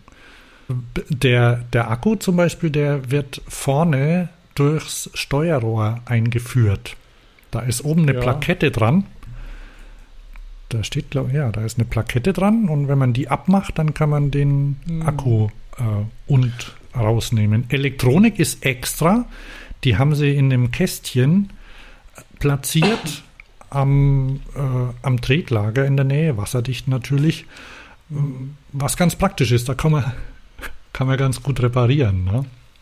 Ja, also diese, diese Art, den, den Akku durchs, durchs Steuerrohr einzuschieben, ist jetzt nicht neu, aber es ist schön umgesetzt. Na gut. Nee, das muss auch nicht alles neu sein. Es sind ja Sachen, die sich bewährt und ja, die sich bewähren und funktionieren, kann man meines Erachtens gerne verwenden. Ja. Also, das war ein schönes Rad, ne? Überhaupt, es gibt noch mehr 20 Zöller, ne? Hier ist noch eins. Weißt du da mehr zu? Bra. Über, über das Brasi. Brasi kommt aus Polen, wenn ich mich nicht Aha. täusche, oder? Und machen schon länger 20 Zoll Räder. Und die ähm, sind schon eher, also die haben die haben so eine BMX-Optik. Wenn man auf die Brasi-Webseite geht, dann sieht man auch das Rad am Start schon im Wheelie. Aha, okay. Ähm, also muss man wohl im Wheelie fahren, das Fahrrad. nee, nicht, nicht zwingend, aber ähm, was ich jetzt das, das erste Mal gesehen habe, ist eine, eine Transportlösung. Also sie haben jetzt einen Gepäckträger für vorne an das Rad montiert, der ziemlich ausladend ist. Schutzbleche und so ein Kram haben sie, haben sie immer noch nicht drauf an dem Rad, was es natürlich sportlicher macht vom Look, aber den Einsatzzweck natürlich bisschen einschränkt. Also ähm, ja, muss man, muss man halt wissen, also die haben, muss gerade mal schauen. Stimmt, das nennt sich Urban Bicycle. Ja, ist ein bisschen ärgerlich, dass da dann das nicht mal. Nee, das stimmt überhaupt nicht. Entschuldigung, nicht Polen, die sind in Tschechien, die sitzen in Prag mhm. und ähm, die machen auch Taschen. Und damit haben sie wohl auch angefangen, mhm. Taschen, und haben dann eben das Rad entwickelt. Das Rad, das hat, das ist schon, ja, eher kompromisslos, würde ich mal sagen. Das hat auch kein, keine Parkstütze, keinen Seitenständer, solche Sachen haben die alles nicht. Ähm, das ist schon eher so ein Sportding. Aber offensichtlich haben dann ein paar Leute gesagt, ha, mach doch mal da einen Gepäckträger hin und ja, das sieht nicht so schlecht aus. Das ne? stimmt. Ich habe hier übrigens, da, äh, ja, ich habe tatsächlich, ich bin da vorbeigelaufen und zuerst ist mir, glaube ich, der Rucksack aufgefallen, der ganz cool designt ist der also der mit Licht. Der mit Licht, ja. Da sind so, da ist so ein LED-Licht äh, drüber gezogen und das, ähm, ich weiß nicht, ob es reflektiert, wenn es aus ist. Jedenfalls, ja, das leuchtet im, im Dunkeln, aber sieht, sieht gleichzeitig jetzt nicht so, nicht so aus. Also es unterstützt das Design. Gefällt mir ganz gut. Mhm. Was er kostet, weiß ich nicht. Ist so, äh, der, der ist, der ist so urban, also oben mit so einem Rolltop und ja. ähm, relativ geradlinig, keine extra aufgesetzten Taschen und so. Also ist ein, das ist ein Designerstück auch. Und diese, diese Leuchtelemente, die sind jetzt nicht so, äh, sieht man nicht so spackig mit aus wie Leute, die Neonhelmüberzüge tragen, zum Beispiel. Mhm. Ähm, bei Brasi auf der Webseite sieht man auch, also die haben ja dieses Brasi Mini Velo, wie sie es nennen. Mhm. Das, ist, das ist ihr Rad, das sie, glaube ich, schon zwei, drei Jahre anbieten. Ähm, was sie jetzt aber also auf der Webseite haben, ob man es tatsächlich kaufen kann, weiß ich nicht. Es ist ein Cargo-Bike. Stimmt, habe ich auch gesehen. Ja. Ein, ein Longtail, das ähm, aber auch richtig Geld kostet. Das liegt natürlich dran, kleine Serie und Pinion, Pinion-Getriebe drin, wie du sagst. Also Getriebe vorne geht natürlich auch, aber die haben da keinen Motor drin zumindest. Das aber das sieht sehen. ja schon noch sehr, also da, das ist, das ist schon sehr handgemacht auf dem Bild. Also an, an dem Rad sind ungefähr 20 Kabelbinder montiert. das kann natürlich auch ein Stilmittel sein. Ne? Der Verdacht liegt nahe, weil warum sollte man das sonst machen? Die sind auch nicht abgeschnitten. Ne? Die, nee, die, nee. Vielleicht also musste das, das Bild schnell fertig werden. ja, aber ein Kindersitz hinten montiert, Taschen montiert, eigene.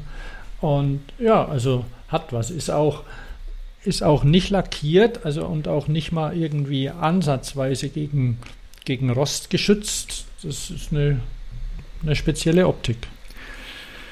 So, Thomas, womit machen wir genau. denn weiter? Na, wenn wir bei dem, nur kurz, wenn wir bei dem Antrieb sind, ähm, Elektroantrieb, weil es gab noch ein Elektrorad, also eins von dreien, sage ich jetzt mal, fällt mir Das hier? Ein. Nämlich bei Elektro, Electrolight. Aha.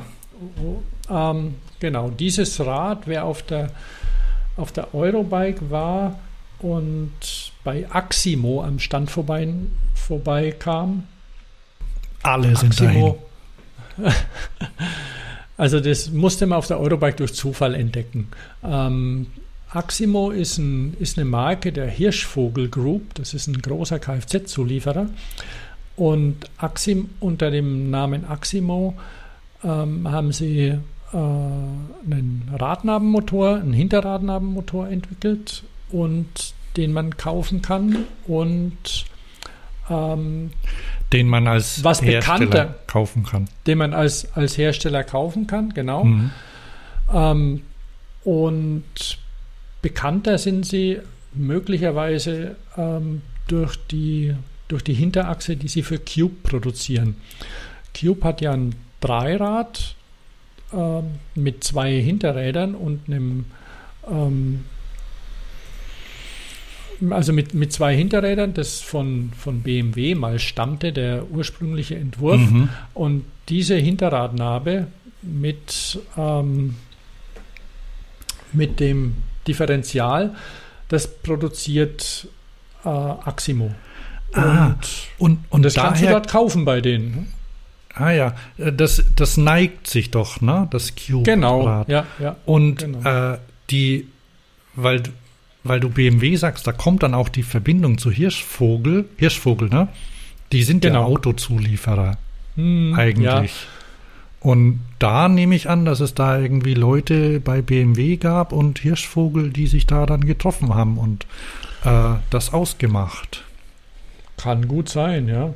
Auf jeden Fall dieses für diesen Radnabenantrieb, den sie eben für für Fahrräder speziell, also E-Bikes entwickelt haben, haben sie einen Prototypen für die Messe gebraucht, den der Matthias Blümel von Electrolyte gebaut hat. Und das kam recht gut an, das Rad. Also es hat ein bisschen so eine Gitterrohroptik. Und da haben sie beschlossen, dass sie das in Serie produziert werden. Serie bedeutet also, ähm, ja, würde man sagen, eine, eine Handvoll Räder im Jahr. Ähm, der, die Firma Electrolyte verkauft ungefähr ein Rad pro Tag, also knapp unter 400 Räder im Jahr. Und die gibt es aber schon seit zehn Jahren oder so. Ne? Also gibt es schon eine Weile. Oh, vielleicht sogar noch länger. Die haben, kann die so, haben teilweise, ja. also die haben auch, die waren ja mit die ersten, die, ich, ich nenne es jetzt mal, Light-E-Bikes hergestellt haben. Ja, ja. Also die hatten doch eines, äh, hatte das den, den Akku in der Gabel oder wie war das? Ja, die hatten so eine, ich glaube, es war eine Righty, also keine Lefty, das war eine Einarm. Mhm. Vordergabel und da war mit einem sehr dicken Arm und da war der Akku drin und der Antrieb dann auch am Vorderrad, also ein Vorderradnabenantrieb und ähm, mit, dem, mit dem dazugehörigen Akku im, in der Gabel. Ja. Die fahren auch noch, die reparieren die auch, wenn was ist. Die kommen zu Ihnen, die Kunden, sagt er. Ja, du hast ihn drauf beim- angesprochen, ne? Ja, die sind bei München in der Nähe. Mhm. Ich weiß jetzt nicht ganz genau. Also, die sind da dran und sind auch, auch wohl zufrieden mit ihrer Größe. Ja, das muss man wollen. Einer der Mitgründer ist, äh, arbeitet schon, oder er ist irgendwann ausgestiegen und ist jetzt bei Canyon zum Beispiel. Also sie waren beide, glaube ich, äh, Industriedesigner oder sowas. Ja, genau. Mhm. Und ja, das ist ja, das ist ja bei dieser Bespoke, das sind halt Leute, die, die, die das Thema mögen, aber die jetzt vielleicht nicht unbedingt große in, in großen Serien denken, sondern die halt nach äh, neue Ideen suchen, jetzt hier die die jetzt nicht für jeden was sind und die auch mehr kosten dann teilweise. Also weil dieser, wenn man, wenn man einen Rahmen bauen will, dann gibt es günstigere äh, Bauarten in Serie. Ja, ja. Ja, auf jeden Fall. Also es ist, es ist nicht so und ich bin, ich bin mir nicht sicher, aber ich würde mal schätzen, dass so mindestens die Hälfte der Aussteller nicht davon lebt, Fahrräder zu bauen. Also das, das ist bei auch bei der bei dem amerikanischen Vorbild, bei der North American Handbuild Bicycle Show, Mhm. da ist es, das sind einfach ähm, Leute, die neben ihrem Job oder als, als Teil mehrerer Jobs eben Fahrradrahmen bauen, aber eben ja nicht, nicht unbedingt ähm, einen Lebensunterhalt für sich und ihre Familie draus ziehen müssen. Deswegen können die auch mal Sachen machen oder machen Sachen, die Richtung Liebhaberei gehen. Und ein paar haben's, sind natürlich auch ähm, so, so wie wir vorhin da vom Biest gesehen haben, die Ja. tatsächlich auch gucken müssen, dass sie ähm, regelmäßig verkaufen, um, um davon zu leben. Und weil sie Angestellte haben. Und weil sie Angestellte haben. Also ein Teil, ein Teil der, der Rahmenbauer sind natürlich alleine. Ne? Die Mhm. machen alles alleine, arbeiten vielleicht mit einem Fahrradrahmen zusammen, wenn sie dann montieren. Aber ähm, ja, ein großer Teil macht es alleine neben der, neben der Arbeit. In einem, in einem Rahmenbaubuch, das habe ich mal gelesen, wenn man damit anfängt, ähm, Never quit your daytime job. Aha. Ähm, also erstmal erstmal so probieren, außer das Geschäftsmodell ist so ausgeklügelt, dann kann man das machen. Genau, da haben wir ja, du zeigst ein Rad von Huhn Cycles. Ist das von Huhn? Ähm, ja. Oder? Nee, da steht Tim, Tim Tasrek. Das, das ist es nicht. Ich habe Äh, ich hab aber, ich hatte eins. Gab auch Holzräder zum Beispiel. Ja, ja, ja, genau. Ja, was gibt's da zu lachen? Ah, hier, Holzräder. hier haben wir es. Okay. So, guck mal. Huhn, mit dem, da verweise ich mal auf eine Folge, die Nummer weiß ich noch nicht, aber ich, ich kann mal eine, ich kann in die Shownotes einen Link zu der Folge machen. Mm, Da hast du dich vor allem mit dem Ralf Holleis heißt er. richtig äh, Mann, unterhalten und da habt ihr über das äh, habt ihr abgenördet über Drucken im Fahrradbau und über Strukturen. Ja, genau. Ralf Holleis hat ja vor vielen Jahren schon angefangen, schon im Rahmen seiner Diplomarbeit, vor zehn Jahren müsste das ungefähr gewesen sein, mit ähm, Metall-3D-Druck zu arbeiten. Damals zu Hochzeiten der Fixies hat er ein, ist es ein, einen äußerst ähm, auffälligen, aufwendigen Rahmen gebaut, au- mit Titanmuffen waren das damals, glaube ich, auch Mhm. die er dann mit Carbonrohren verklebt hat. Und er hat in den letzten Jahren immer mal wieder ähm, Räder gebaut, die durchaus beeindruckend waren. Also sein, sein vollgefedertes Stahl bez- und sein vollgefedertes Stahlrad als auch die, das ähnliche Rad aus Titan ging ziemlich rum medial und er lebt nicht davon. Er baut Räder neben seinem Tag, neben seinem Tagwerk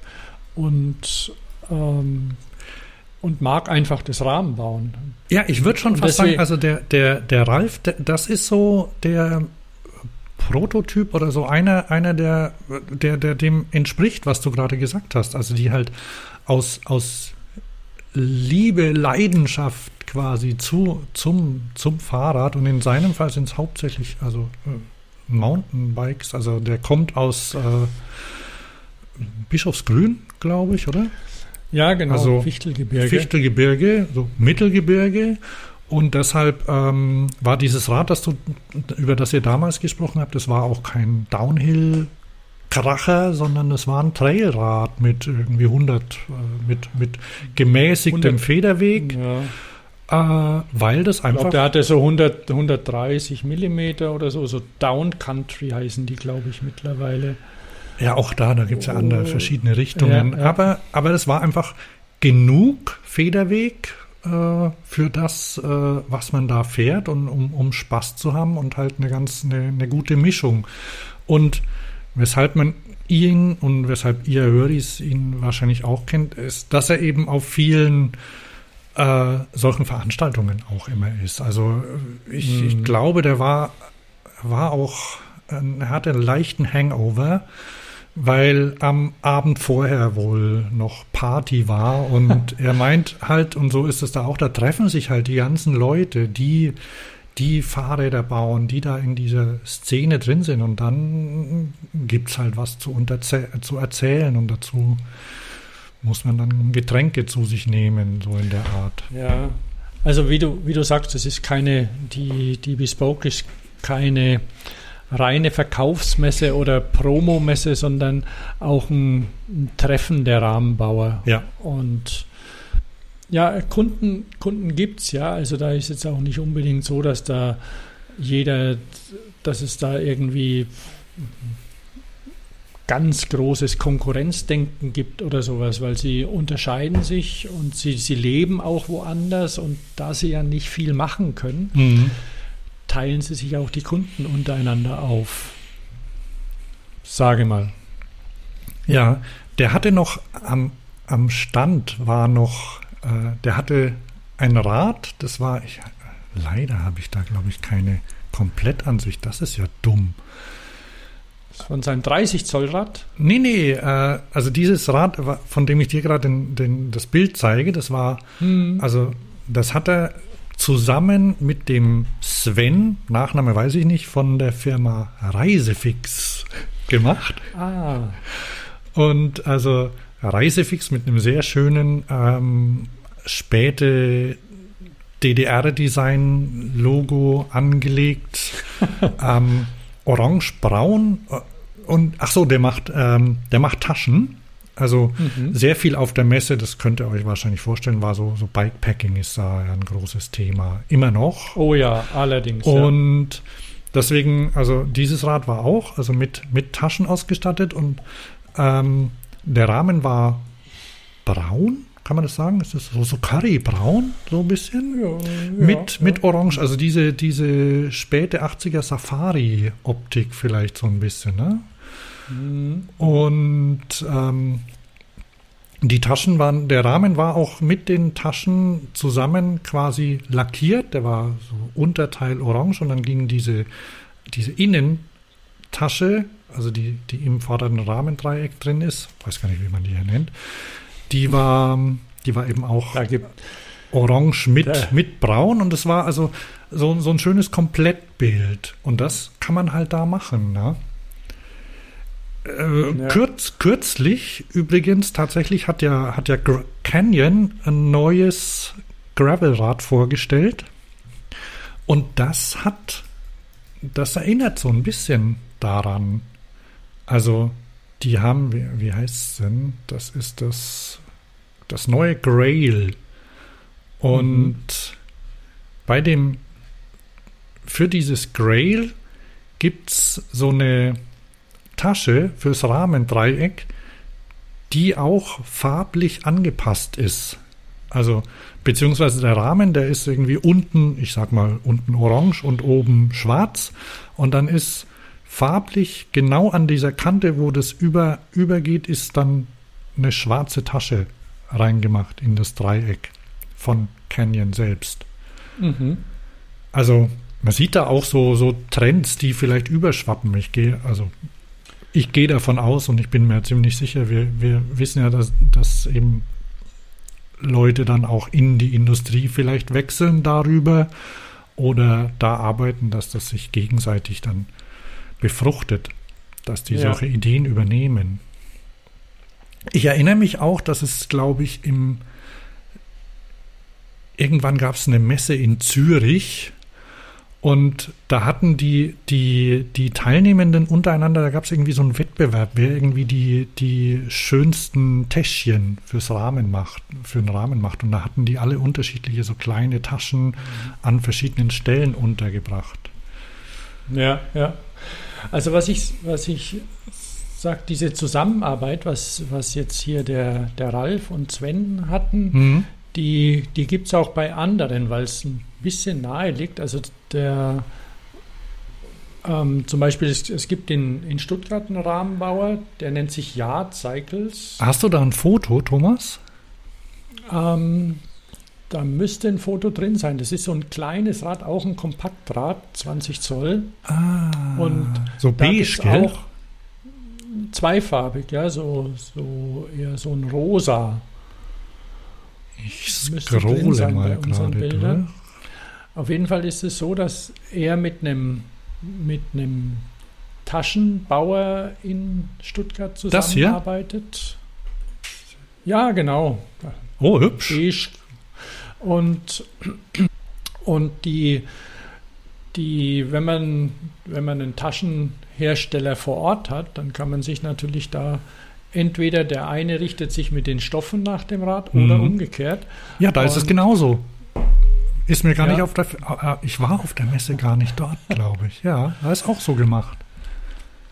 Genau, also da ist die Tasche eben, die ist, die ist vorne im, im vorderen Rahmenbereich reingebunden und eben auf die, auf die Farben des Rades abgestimmt. Mhm. Und auch auf die Größe des Dreiecks. Da passt alles. Und das kann man eben machen, wenn man, wenn man klein ist, weil man eben keine keine großen Stückzahlen dann verkaufen muss von allem, sondern ja, da kostet es halt ein bisschen mehr, dafür ist es dann speziell und hält ja auch dann ja. lang. Wenn, wenn was kaputt geht, geht man wieder zum Taschenmacher, lässt es nähen. Oder zur Taschenmacherin. Da gab es gab's also, ähm, es ist immer noch männerlastig, denke ich, das Ganze, mhm. aber immer mehr Frauen auch dabei. Auch gerade weil natürlich Maßrahmen ähm, auf die Körpergröße eingehen können.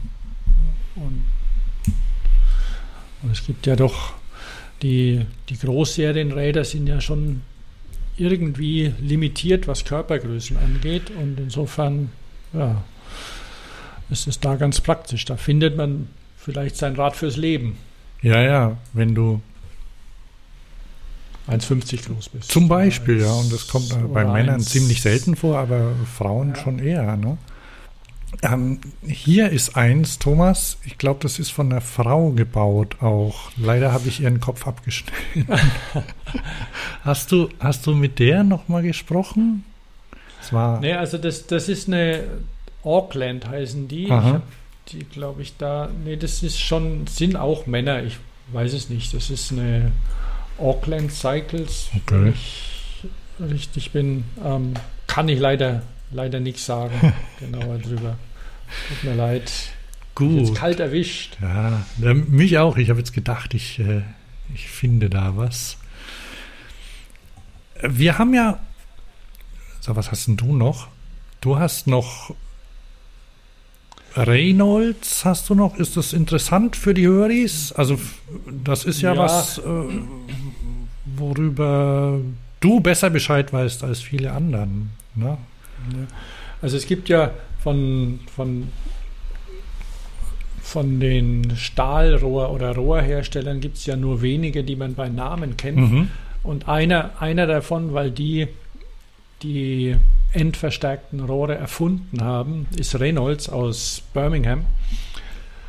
Und Reynolds gibt es noch die Firma, die machen auch eben ja, Spezialrohre für Fahrradbau, Automobilrennsport, machen auch in größeren Stückzahlen, haben sie eine Produktion in Taiwan auch von ihren einfacheren Rohren, aber der Großteil kommt aus Birmingham. Mhm. Und ähm, die haben auch vor ein paar Jahren angefangen, Edelstahl äh, populär zu machen. Da hat ihnen aber Columbus ein bisschen den Rang abgelaufen. Das ist so der zweite große Rohrhersteller, den man vielleicht Genau. kennt, oder? Wo, wo dann Columbus, eine, eine italienische Firma, die letztes Jahr oder vor zwei, 19, 2021, glaube ich, hatten sie 100-jähriges Mhm. Jubiläum gefeiert. Ähm, die, haben, die haben angefangen mit, mit Rohren für, für Möbel Mhm. und haben dann irgendwann eben auch Fahrradrohre gemacht und sind da auch noch aktiv, haben da ein großes Portfolio, haben auch Carbon. Rohrsätze und ähm, Carbongabeln, Lenker, die sie verkaufen. Das, äh, und bei Reynolds ist es so, dass das sie mit dem Edelstahl gar nicht so arg stört, weil sie sind jetzt zu Titan übergewechselt, weil Titan immer populärer wird, sagen sie. Und mit, mit 3D-Druckkomponenten, das funktioniert in Titanspitze. Und da sind die ziemlich, ziemlich zufrieden. Die verkaufen viele Titanrohre mittlerweile und ähm, auch Titan-Ausfallenden und Rahmenbauteile für, für Rahmenbauer, die sich die das nicht selber machen, sondern dann eben einkaufen direkt bei Reynolds. Das heißt, die haben dort ihre, ihre Kunden, da sind die Rahmenbauer um die Ecke, die Stahl äh, oder die, die, die dann sagen, oh, ich brauche brauch ein Ausfallende zum Beispiel. Können die dann direkt bei denen einbauen, äh, einkaufen oder wie funktioniert das? Und wie viel Also, müssen die ähm, kaufen von dem Zeug? Eins. Mhm. Also es kommt drauf an. Also wenn du die Rohre ziehen lassen musst, dann äh, ziehen lassen möchtest, dann musst du ein paar mehr kaufen. Aber es geht auch. Es machen wirklich homöopathische Stückzahlen und ähm, die kosten halt ein bisschen mehr. Aber das machen sie. Und dann haben sie, ähm, es gab so die viele Rahmenbauer haben in, in England gerne eingekauft bei einem bei einem Händler. Mhm.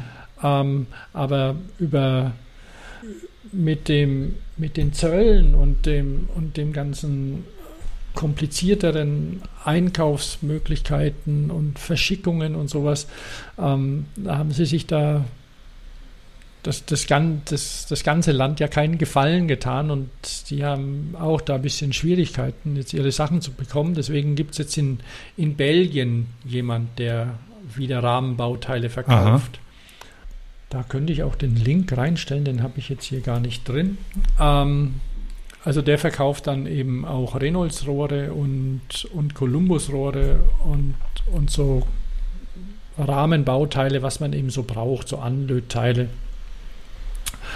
Und die, mir fällt jetzt gerade leider der, der Engländer nicht ein. Na, du kannst ihn ja dann, dann vielleicht, wenn er dir einfällt, noch reinstellen in, in die Shownotes.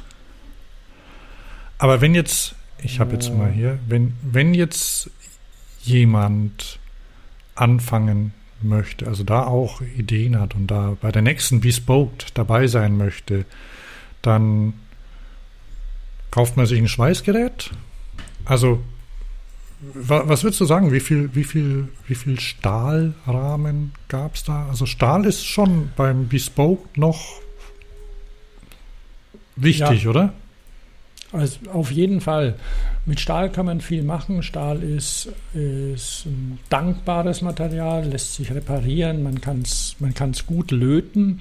Also es wird ja auch gern klassisch gelötet Mhm. mit, mit Muffen, die es noch gibt, oder die man sich im 3D-Druck drucken lässt.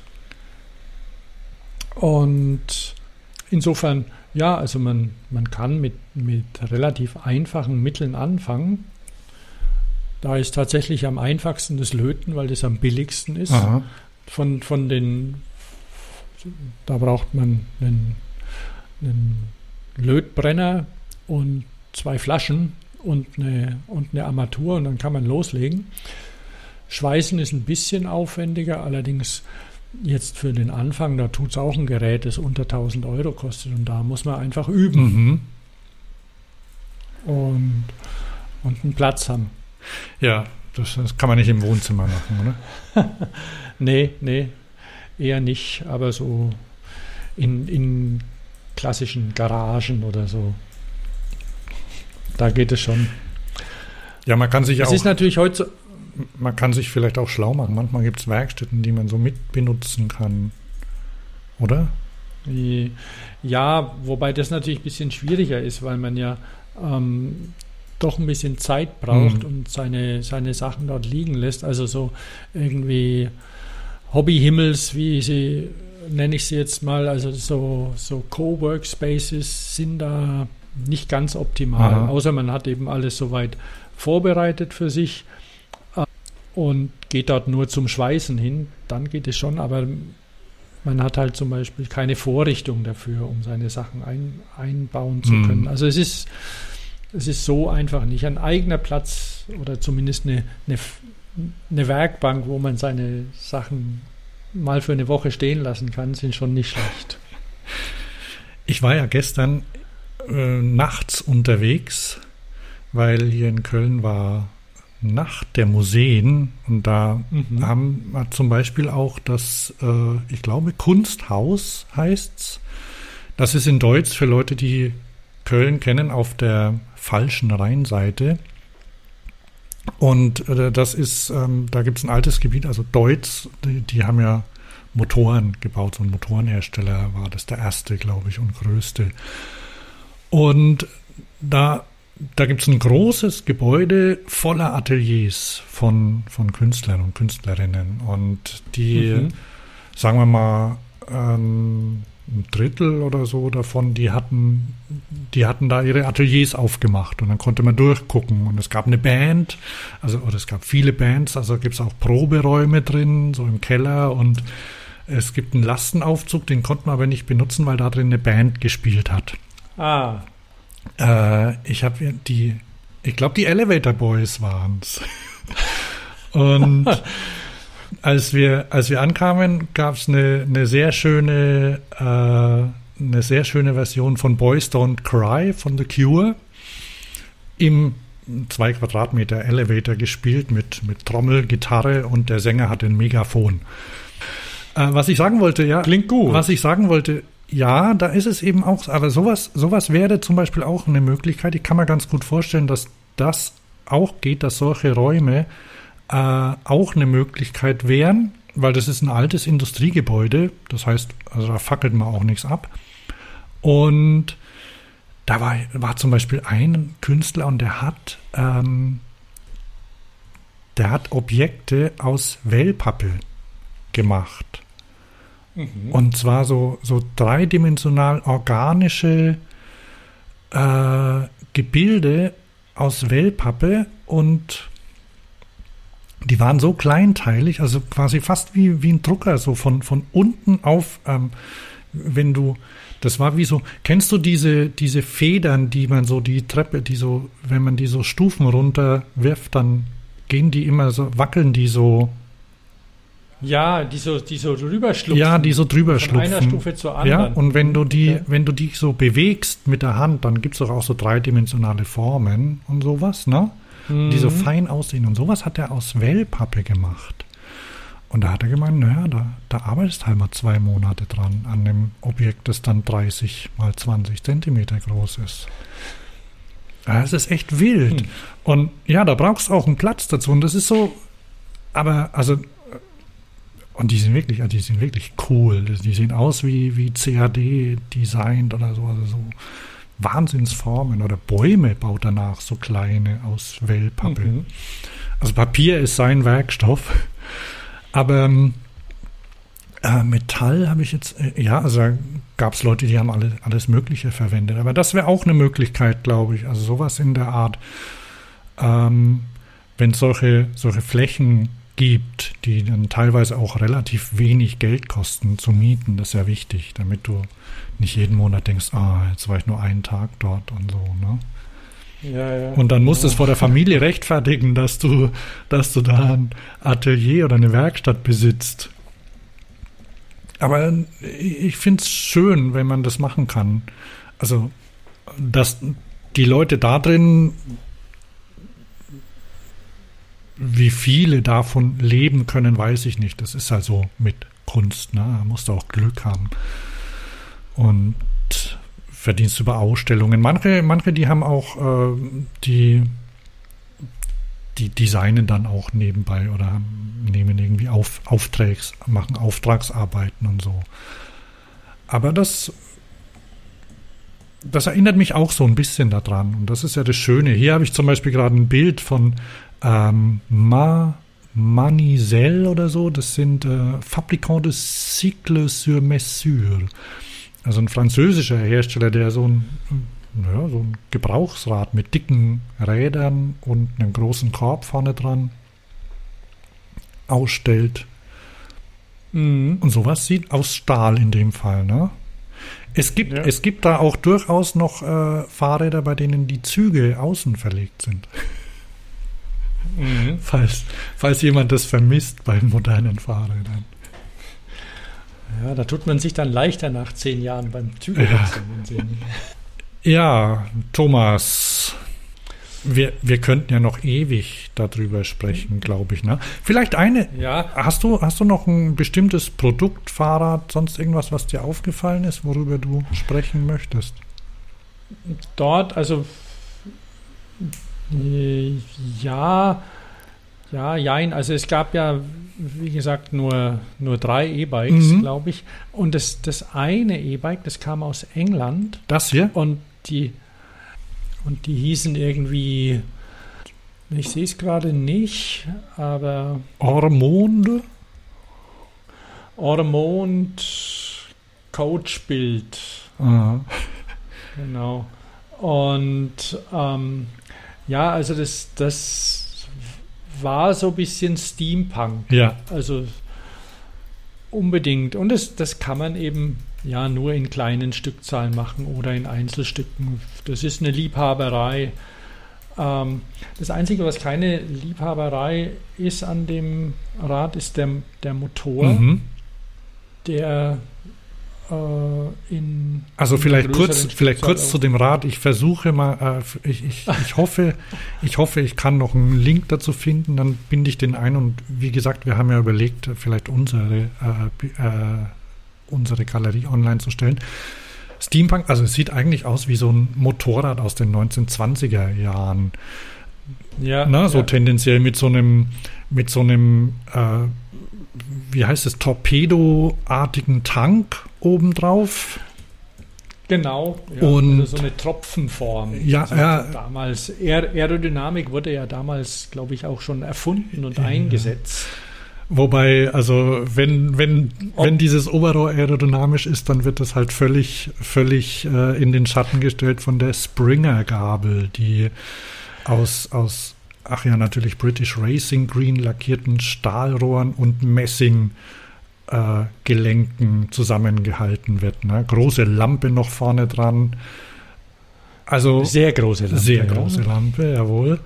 Äh, aber es hat dann, es hat Scheibenbremsen und eben einen Elektromotor. Es gibt, glaube ich, es gibt auf Prime gibt's eine Serie, äh, die, die handelt von, von einer Frau, die äh, Ende des, also viktorianisches Zeitalter, die irgendwie andere Frauen um sich versammelt, äh, um da muss ich jetzt aufpassen, dass ich mich nicht um Kopf und Kragen rede. Also äh, jedenfalls ist die, ich, die Protagonistin, die Protagonistin ist eine Frau und hat irgendwie, ist irgendwie auch äh, Ingenieurin oder sowas auch. Also ich sag mal so, so eine Feministin ähm, tendenziell und ähm, die fahren immer mit irgendwelchen Elektro-Dreirädern rum. Erinnerst dich? Ich habe die Serie schon, ich habe die Serie schon wieder vergessen. Ja, aber ich erinnere mich, ja, da war was. Ja, also jedenfalls dieses, das ist ein Thema, das, das kann man immer wieder machen. Ne? Man muss natürlich auch ein bisschen extrovertiert sein, wenn du mit dem Rad rumfährst. Ne? Oder du, Fall, ja. du kaufst es aus Sammelleidenschaft. So, aber jetzt zum Motor, Mittelmotor, ne? Ja, genau, der ist von, von Free Flow Technologies und das ist eine, eine britische Firma, die ähm, einen einfachen, robusten Motor produziert, der gut reparierbar sein soll. Mhm. Und, und ja, der ist einigermaßen kompakt und wo die sich hinentwickeln, wird sich zeigen. Also die wollen schon größere Stückzahlen bauen von den Motoren. Im Moment haben sie eine Handvoll Kunden und ja, kann man mal im Auge behalten, ob das funktioniert. Also dieses eben den Motor auch wieder ähm, dem, dem Händler Teile zu geben, wo er sagen kann, okay, dein Getriebe, sage ich mal, funktioniert gerade nicht. Ich habe eins da, zack, stecke ich, schraube ich auseinander, stecke das rein, ohne das ganze Ding ähm, irgendwohin einschicken zu müssen, sondern was man mit einfacher Technik reparieren kann. Mhm. Gehen so Also Motoren die überhaupt kaputt? Oh ja. Also Getriebe und so gehen schon Aha. kaputt und, und Übersetzungen da drin. Also je nachdem, bei, bei Brose, die haben ja so einen, so einen Riemenantrieb, Mhm. also so eine Riemenübersetzung, die gewechselt werden muss auch. Sie haben jetzt bei der neuen Generation, bin ich nicht sicher, ob das da noch drin ist oder ob sie es da geändert Ich haben. glaube, da, also den, den, kann man noch, den kann man noch nicht kaufen, aber ich glaube irgendwie, sie haben so ein Modell vorgestellt, das keinen Riemen mehr hat. Ja, das kann gut sein, weil das einfach so ein Schwachpunkt war an den Motoren oder ist, dass das einfach, das, das macht ihn zwar wunderbar leise, den Mhm. Motor, aber ist eben auch ähm, eine Fehlerquelle. So dass der dann, dann reißt, Mhm. zum Beispiel, dann fährt er halt auch nicht mehr. Ja, gut. Und, und, Bo und Bosch hatte anfangs im, mit der ersten Generation ziemliche Probleme mit dem Getriebe. Da sind sie jetzt besser geworden. Also ja, da kann schon mal was kaputt gehen an so einem Motor. Ja, Free Flow Technologies heißen Mhm. die. Die haben auch einen Startup Award, äh, also es sind Schotten, nicht Engländer, Entschuldigung. okay. Die haben den Startup Awards 2022 für, was ist es, Scottish Mountainbike Award haben sie gewonnen. Mhm. Ja, kann man mal gespannt sein, wie es bei denen weitergeht, ob die eine, eine, ein, ein sinnvolle, eine sinnvolle Investition sind, so ein Motor. Ja, äh, es gibt ja, also wenn du sowas herstellst, also ich weiß nicht, in welchem, ab welcher Größenordnung das dann gilt, dann gibt es ja Vorschriften, wie lange du Ersatzteile vorhalten musst, oder? Ist das so? Ja, ja. Gibt es ja, da nicht irgendwas sowas schon, Neues ja. auch jetzt von der EU? Also so, aha, da sind sie ja nicht drin. Ähm, Es, es ist immer ein bisschen stückzahlabhängig, Mhm. auch wenn du zum Beispiel Herkunftsnachweise bringen musst mittlerweile. Mhm. Und, es wird, äh, und, und wie es hergestellt ist, unter welchen Bedingungen. Das wird immer strenger in der EU, ist aber ein bisschen tatsächlich stückzahlabhängig, Mhm. weil es natürlich Aufwand auch bedeutet.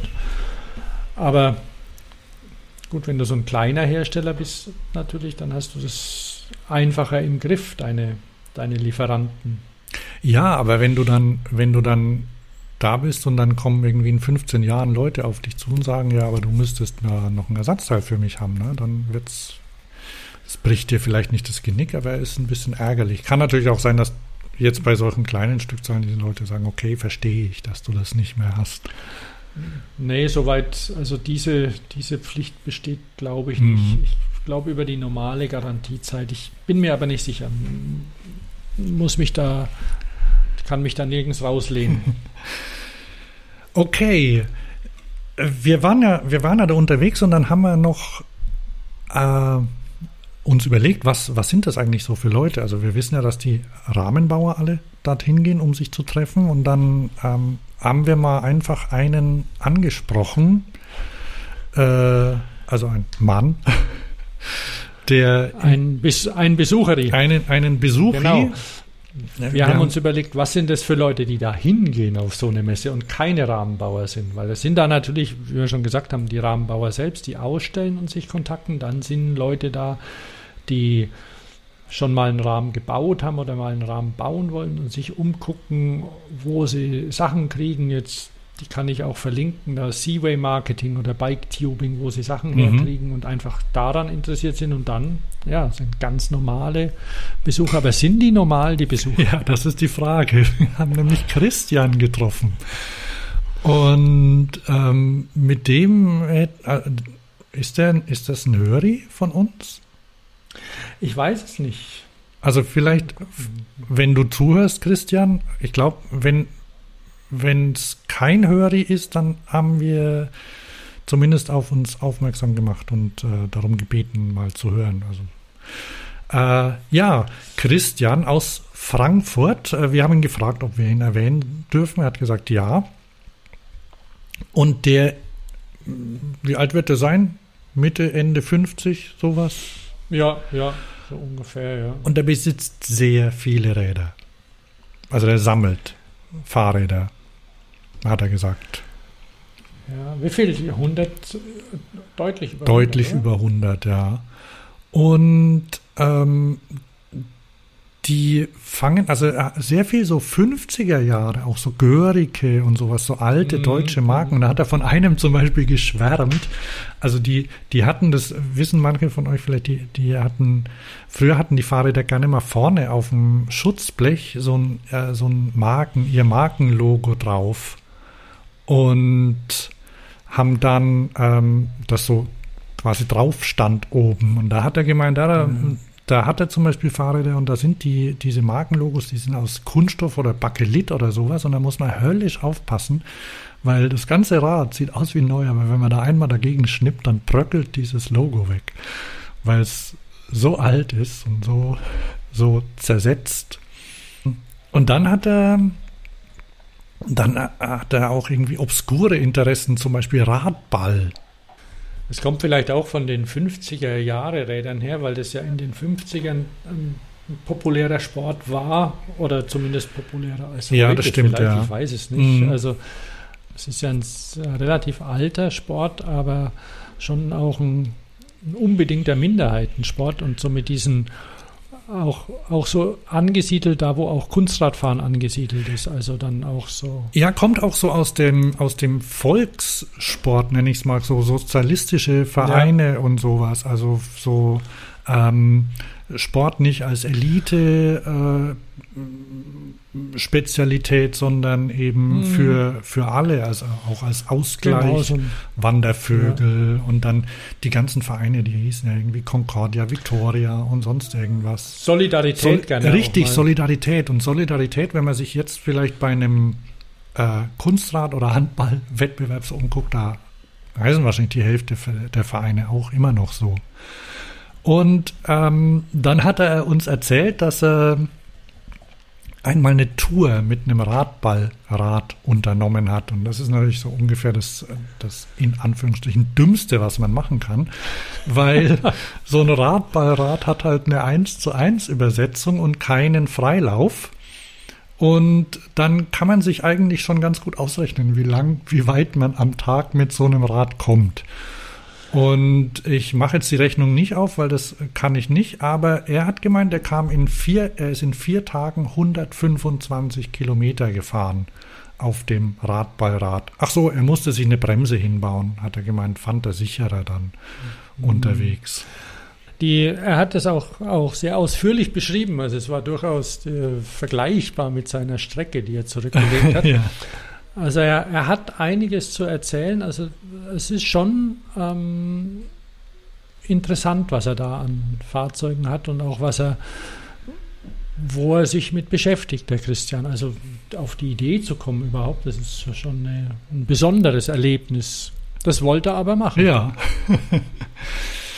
Und dann haben wir, wir haben ja noch ein paar andere Leute getroffen. Also ich habe erzählt von, von Jan vom Rennrad News. Da könnt ihr ja auf jeden Fall mal hingehen, wenn ihr noch äh, Bilder oder wie, er macht auch ganz gute Videos über, über die Bespoked. Und dann haben wir noch den, den Gerolf Meyer und den Jens Klötzer von Antritt getroffen. Ich gehe davon aus, oder ich könnte mir vorstellen, dass einige von euch den Podcast auch hören. Und wir hatten so ein bisschen äh, uns über Medien und Fahrradmedien auch unterhalten. Ne? Mhm. Und da hat mhm. mir, hat mir der Gerolf einen super Tipp gegeben. Und zwar zu einer Website, die heißt Escape Collective. Äh, weil, wie vielleicht manche wissen, ja, irgendwie alle, alle gedruckten, bis auf die Tour vielleicht, wo der Jens Klötzer arbeitet, viele gedruckte Magazine werden eingestellt. Kürzlich erst die Bike-Bild zum Beispiel. Und ähm, es gibt aber, ja, es gibt halt Fahrradjournalisten und Journalistinnen, die halt also wirklich tief drin sind in dem Thema und die teilweise halt dann auch ein, ein Outlet, also die mit dem Thema nicht, nicht jetzt so ein Riesenpublikum finden, aber die halt wirklich gut schreiben dazu auch. Und da hat mir dann der Gerolf das Escape Collective empfohlen. Ich habe die, die URL auch in den Show Notes. Und das ist wirklich äh, sehenswert. Also äh, ich habe einen Artikel kostenlos lesen können. Ich, ich, mhm. ich habe immer noch überlegt, ich habe ja schon verschiedene Abos. Fünf Euro im Monat musst du ausgeben. Und da, ich habe einen Artikel zum Beispiel gelesen, der hieß What if? Wie würde eine Katze riechen, die nach Wout van Erd riecht. Oder wie würde Wout van Erd als Kerze riechen? Kennst du Wout van Erd? Nee, nee, gerade nicht. Das ist, das ist tatsächlich ein Radrennfahrer, der aktuell noch ähm, in den, ah, okay. bei den Top-Rennen äh, äh, mitfährt. Ich meine, Paris-Roubaix hat er vielleicht sogar gewonnen. Also der ist, äh, der ist in einem Top-Team. Ich glaube, ähm, Jumbo Visma fährt er. Mhm. Und ist immer so in den Top 3 dabei, also kämpft immer so um den Sieg. Wout van Erd. Und es ist wohl so, dass er mit seiner Frau, die haben irgendwie eine Freundin und die macht Duftkerzen. und äh, teure Duftkerzen, so bespoke Duftkerzen. So, die sind aus Beton, äh, die, die sind aus Beton gegossen und da sind dann weirde Düfte drin. Und also da gibt es wirklich Weirde, die nach also Geschlechtsteilen riechen oder so sollen, sowas in der Art oder nach okay, Persönlichkeiten. Okay. Und da ist er, geht er sehr ins Detail und stellt sich so vor, weil Wout van Erd kennt die, dann hat er irgendwie ein Bild gesehen, wo die auf irgendeiner Veranstaltung zusammen waren. Und das ist so, so, so fast so, fast so Gala, Gala oder Bunte für, äh, für, ähm, für den Radsport, auch, auch mit Spekulationen. Das ist ja das Tolle, wenn du liest vielleicht auch ab und zu mal in die Bunte rein oder so.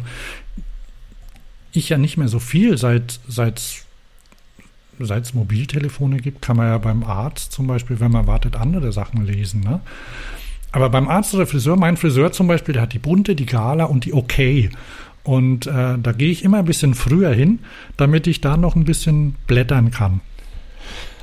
Und wichtig sind da immer diese Artikel, wo so rumspekuliert wird, wo man Bilder sieht und, und dann äh, aus irgendeiner Situation raus wird dann, stellt sich dann der Autor oder die Autorin Fragen.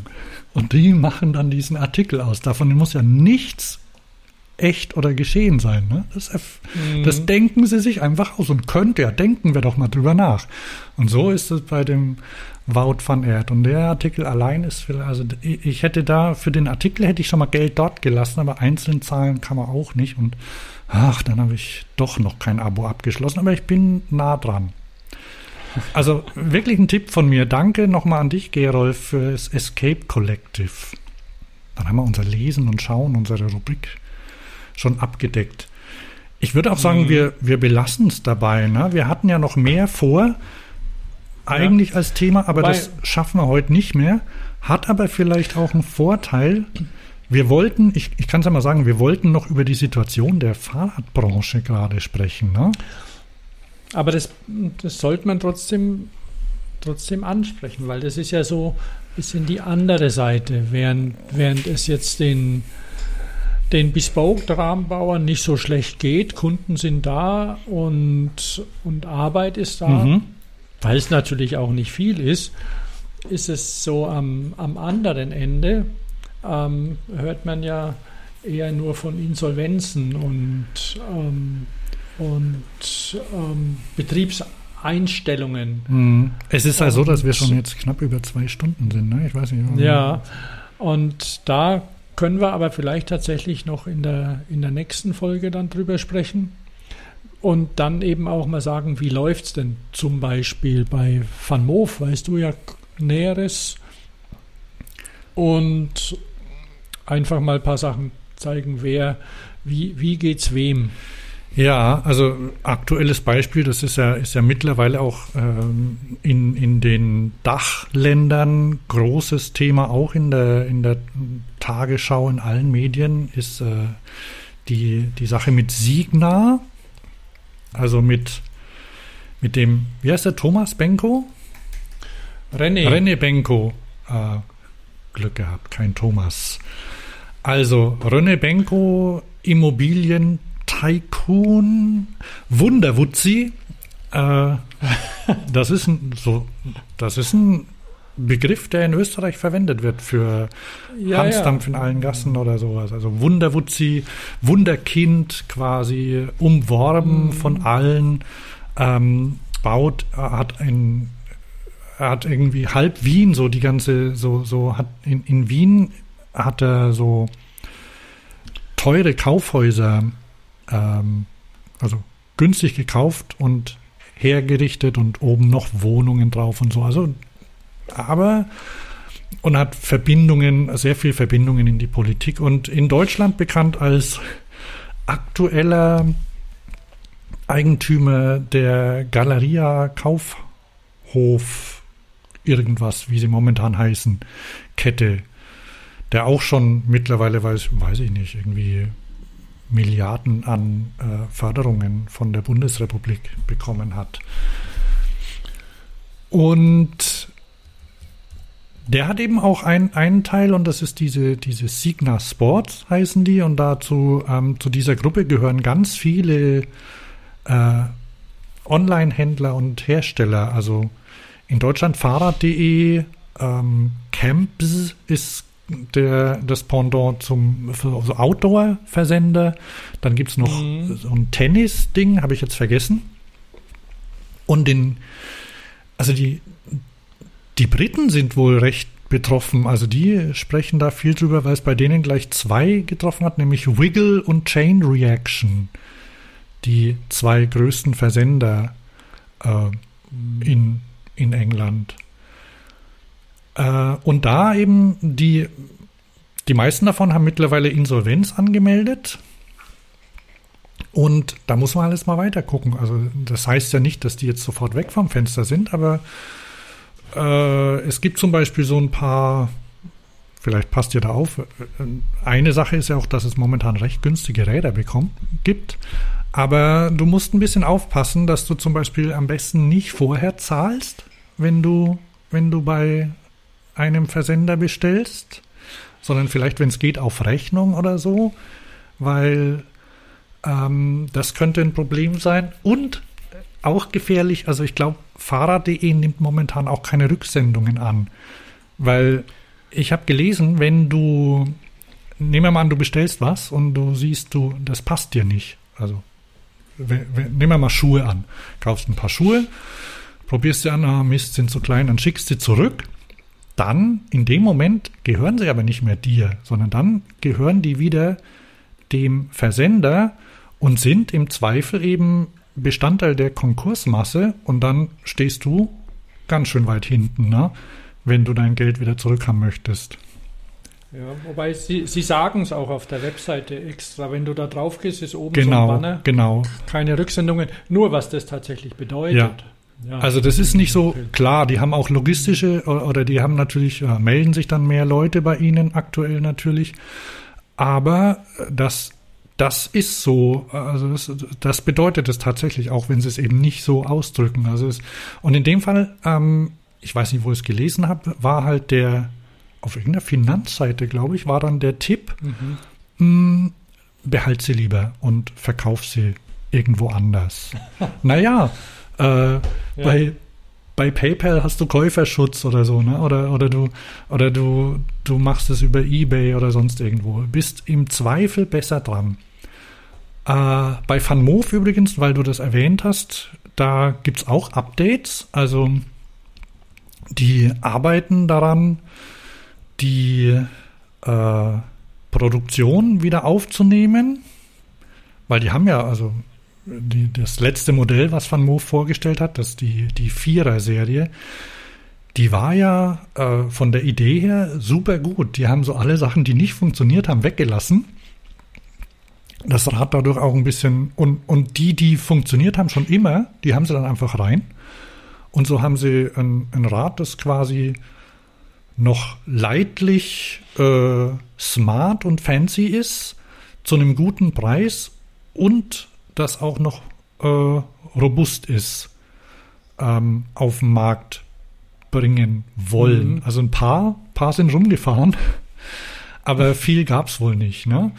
Und ich, also ich nehme, ich nehme an, dass sie das, also das dann vielleicht als eines der ersten wieder auf den Markt bringen wollen. Also sie wollen in absehbarer Zeit wieder anfangen.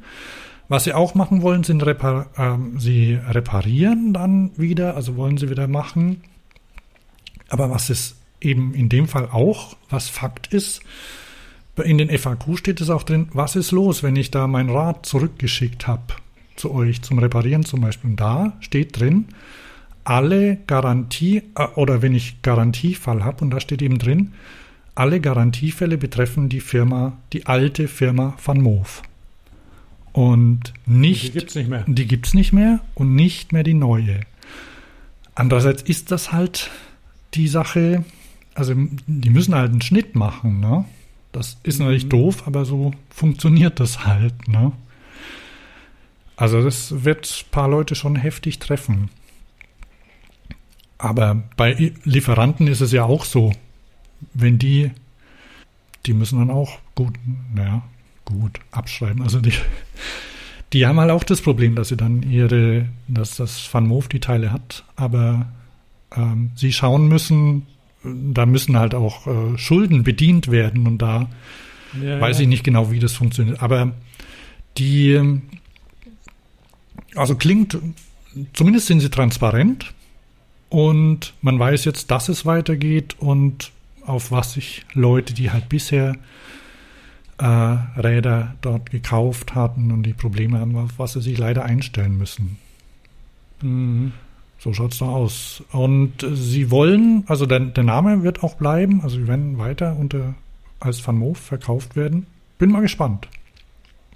Ja. Ich auch. Ich weiß nicht, sollen wir noch, ja, sollen wir noch mehr? Wollen wir dann. Nee, ich denke, da können wir einen Moment mal. Da können wir tatsächlich ähm, in der nächsten Sendung ein Update machen. Ja, weil das sagen wir, das sagen wir mal, waren so die, die größten Hammer, mhm. die es so in letzter Zeit gab, ne? Ja, auf jeden Fall. Also Fahrrad.de und diese, diese Signa-Gruppe, die, zu denen ja auch Sportcheck gehört hat, den haben sie aber schon verkauft. Und also da, das, das, das, man kann das gar nicht alles ganz übersehen, was wem was wem gehört. Dieser Investor, der Sportcheck gekauft hat, übrigens, äh, der ist wohl auch im Gespräch für, für die anderen. Also zum Beispiel mhm. Wiggle und Chain Reaction. Also da gibt es so ein paar Vermutungen, da wissen wir dann in der nächsten Sendung wahrscheinlich schon mehr. Genau, dann sprechen wir darüber. Mhm. Okay, dann würde ich sagen, äh, rappen, rappen wir das zu, sagt man das? Ich weiß es nicht.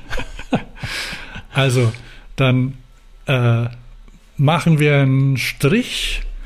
Wir haben ja jetzt eure Zeit lang genug in Anspruch genommen. Vielleicht, wenn ihr, äh, also wir haben ja, wir haben eine E-Mail-Adresse, äh, wie heißt sie? Äh, podcast.fahrrad.io könnt ihr uns Mail schreiben. Oder wir haben eine WhatsApp-Nummer, die ich natürlich nicht auswendig kenne, die steht aber in den Shownotes. Da könnt ihr uns äh, Nachrichten schicken oder Sprachnachrichten. Falls ihr zum Beispiel irgendwelche Insider-Informationen aus der Industrie habt, her damit. Und wir, wir versprechen, wir haben ja den, wie ist er, Christian? Christian äh, hat ja eingewilligt, dass wir ihn erwähnen, aber wir sind natürlich auch diskret, wenn das gewünscht ist. Unbedingt. Okay, dann wünsche ich dir, Thomas, noch einen schönen Sonntag. Euch Höris natürlich auch eine schöne Woche. Die weiß nicht genau, wann die Folge erscheinen wird. Ich wünsche euch eine gute Zeit. Ich bin Hans. Und ich bin Thomas.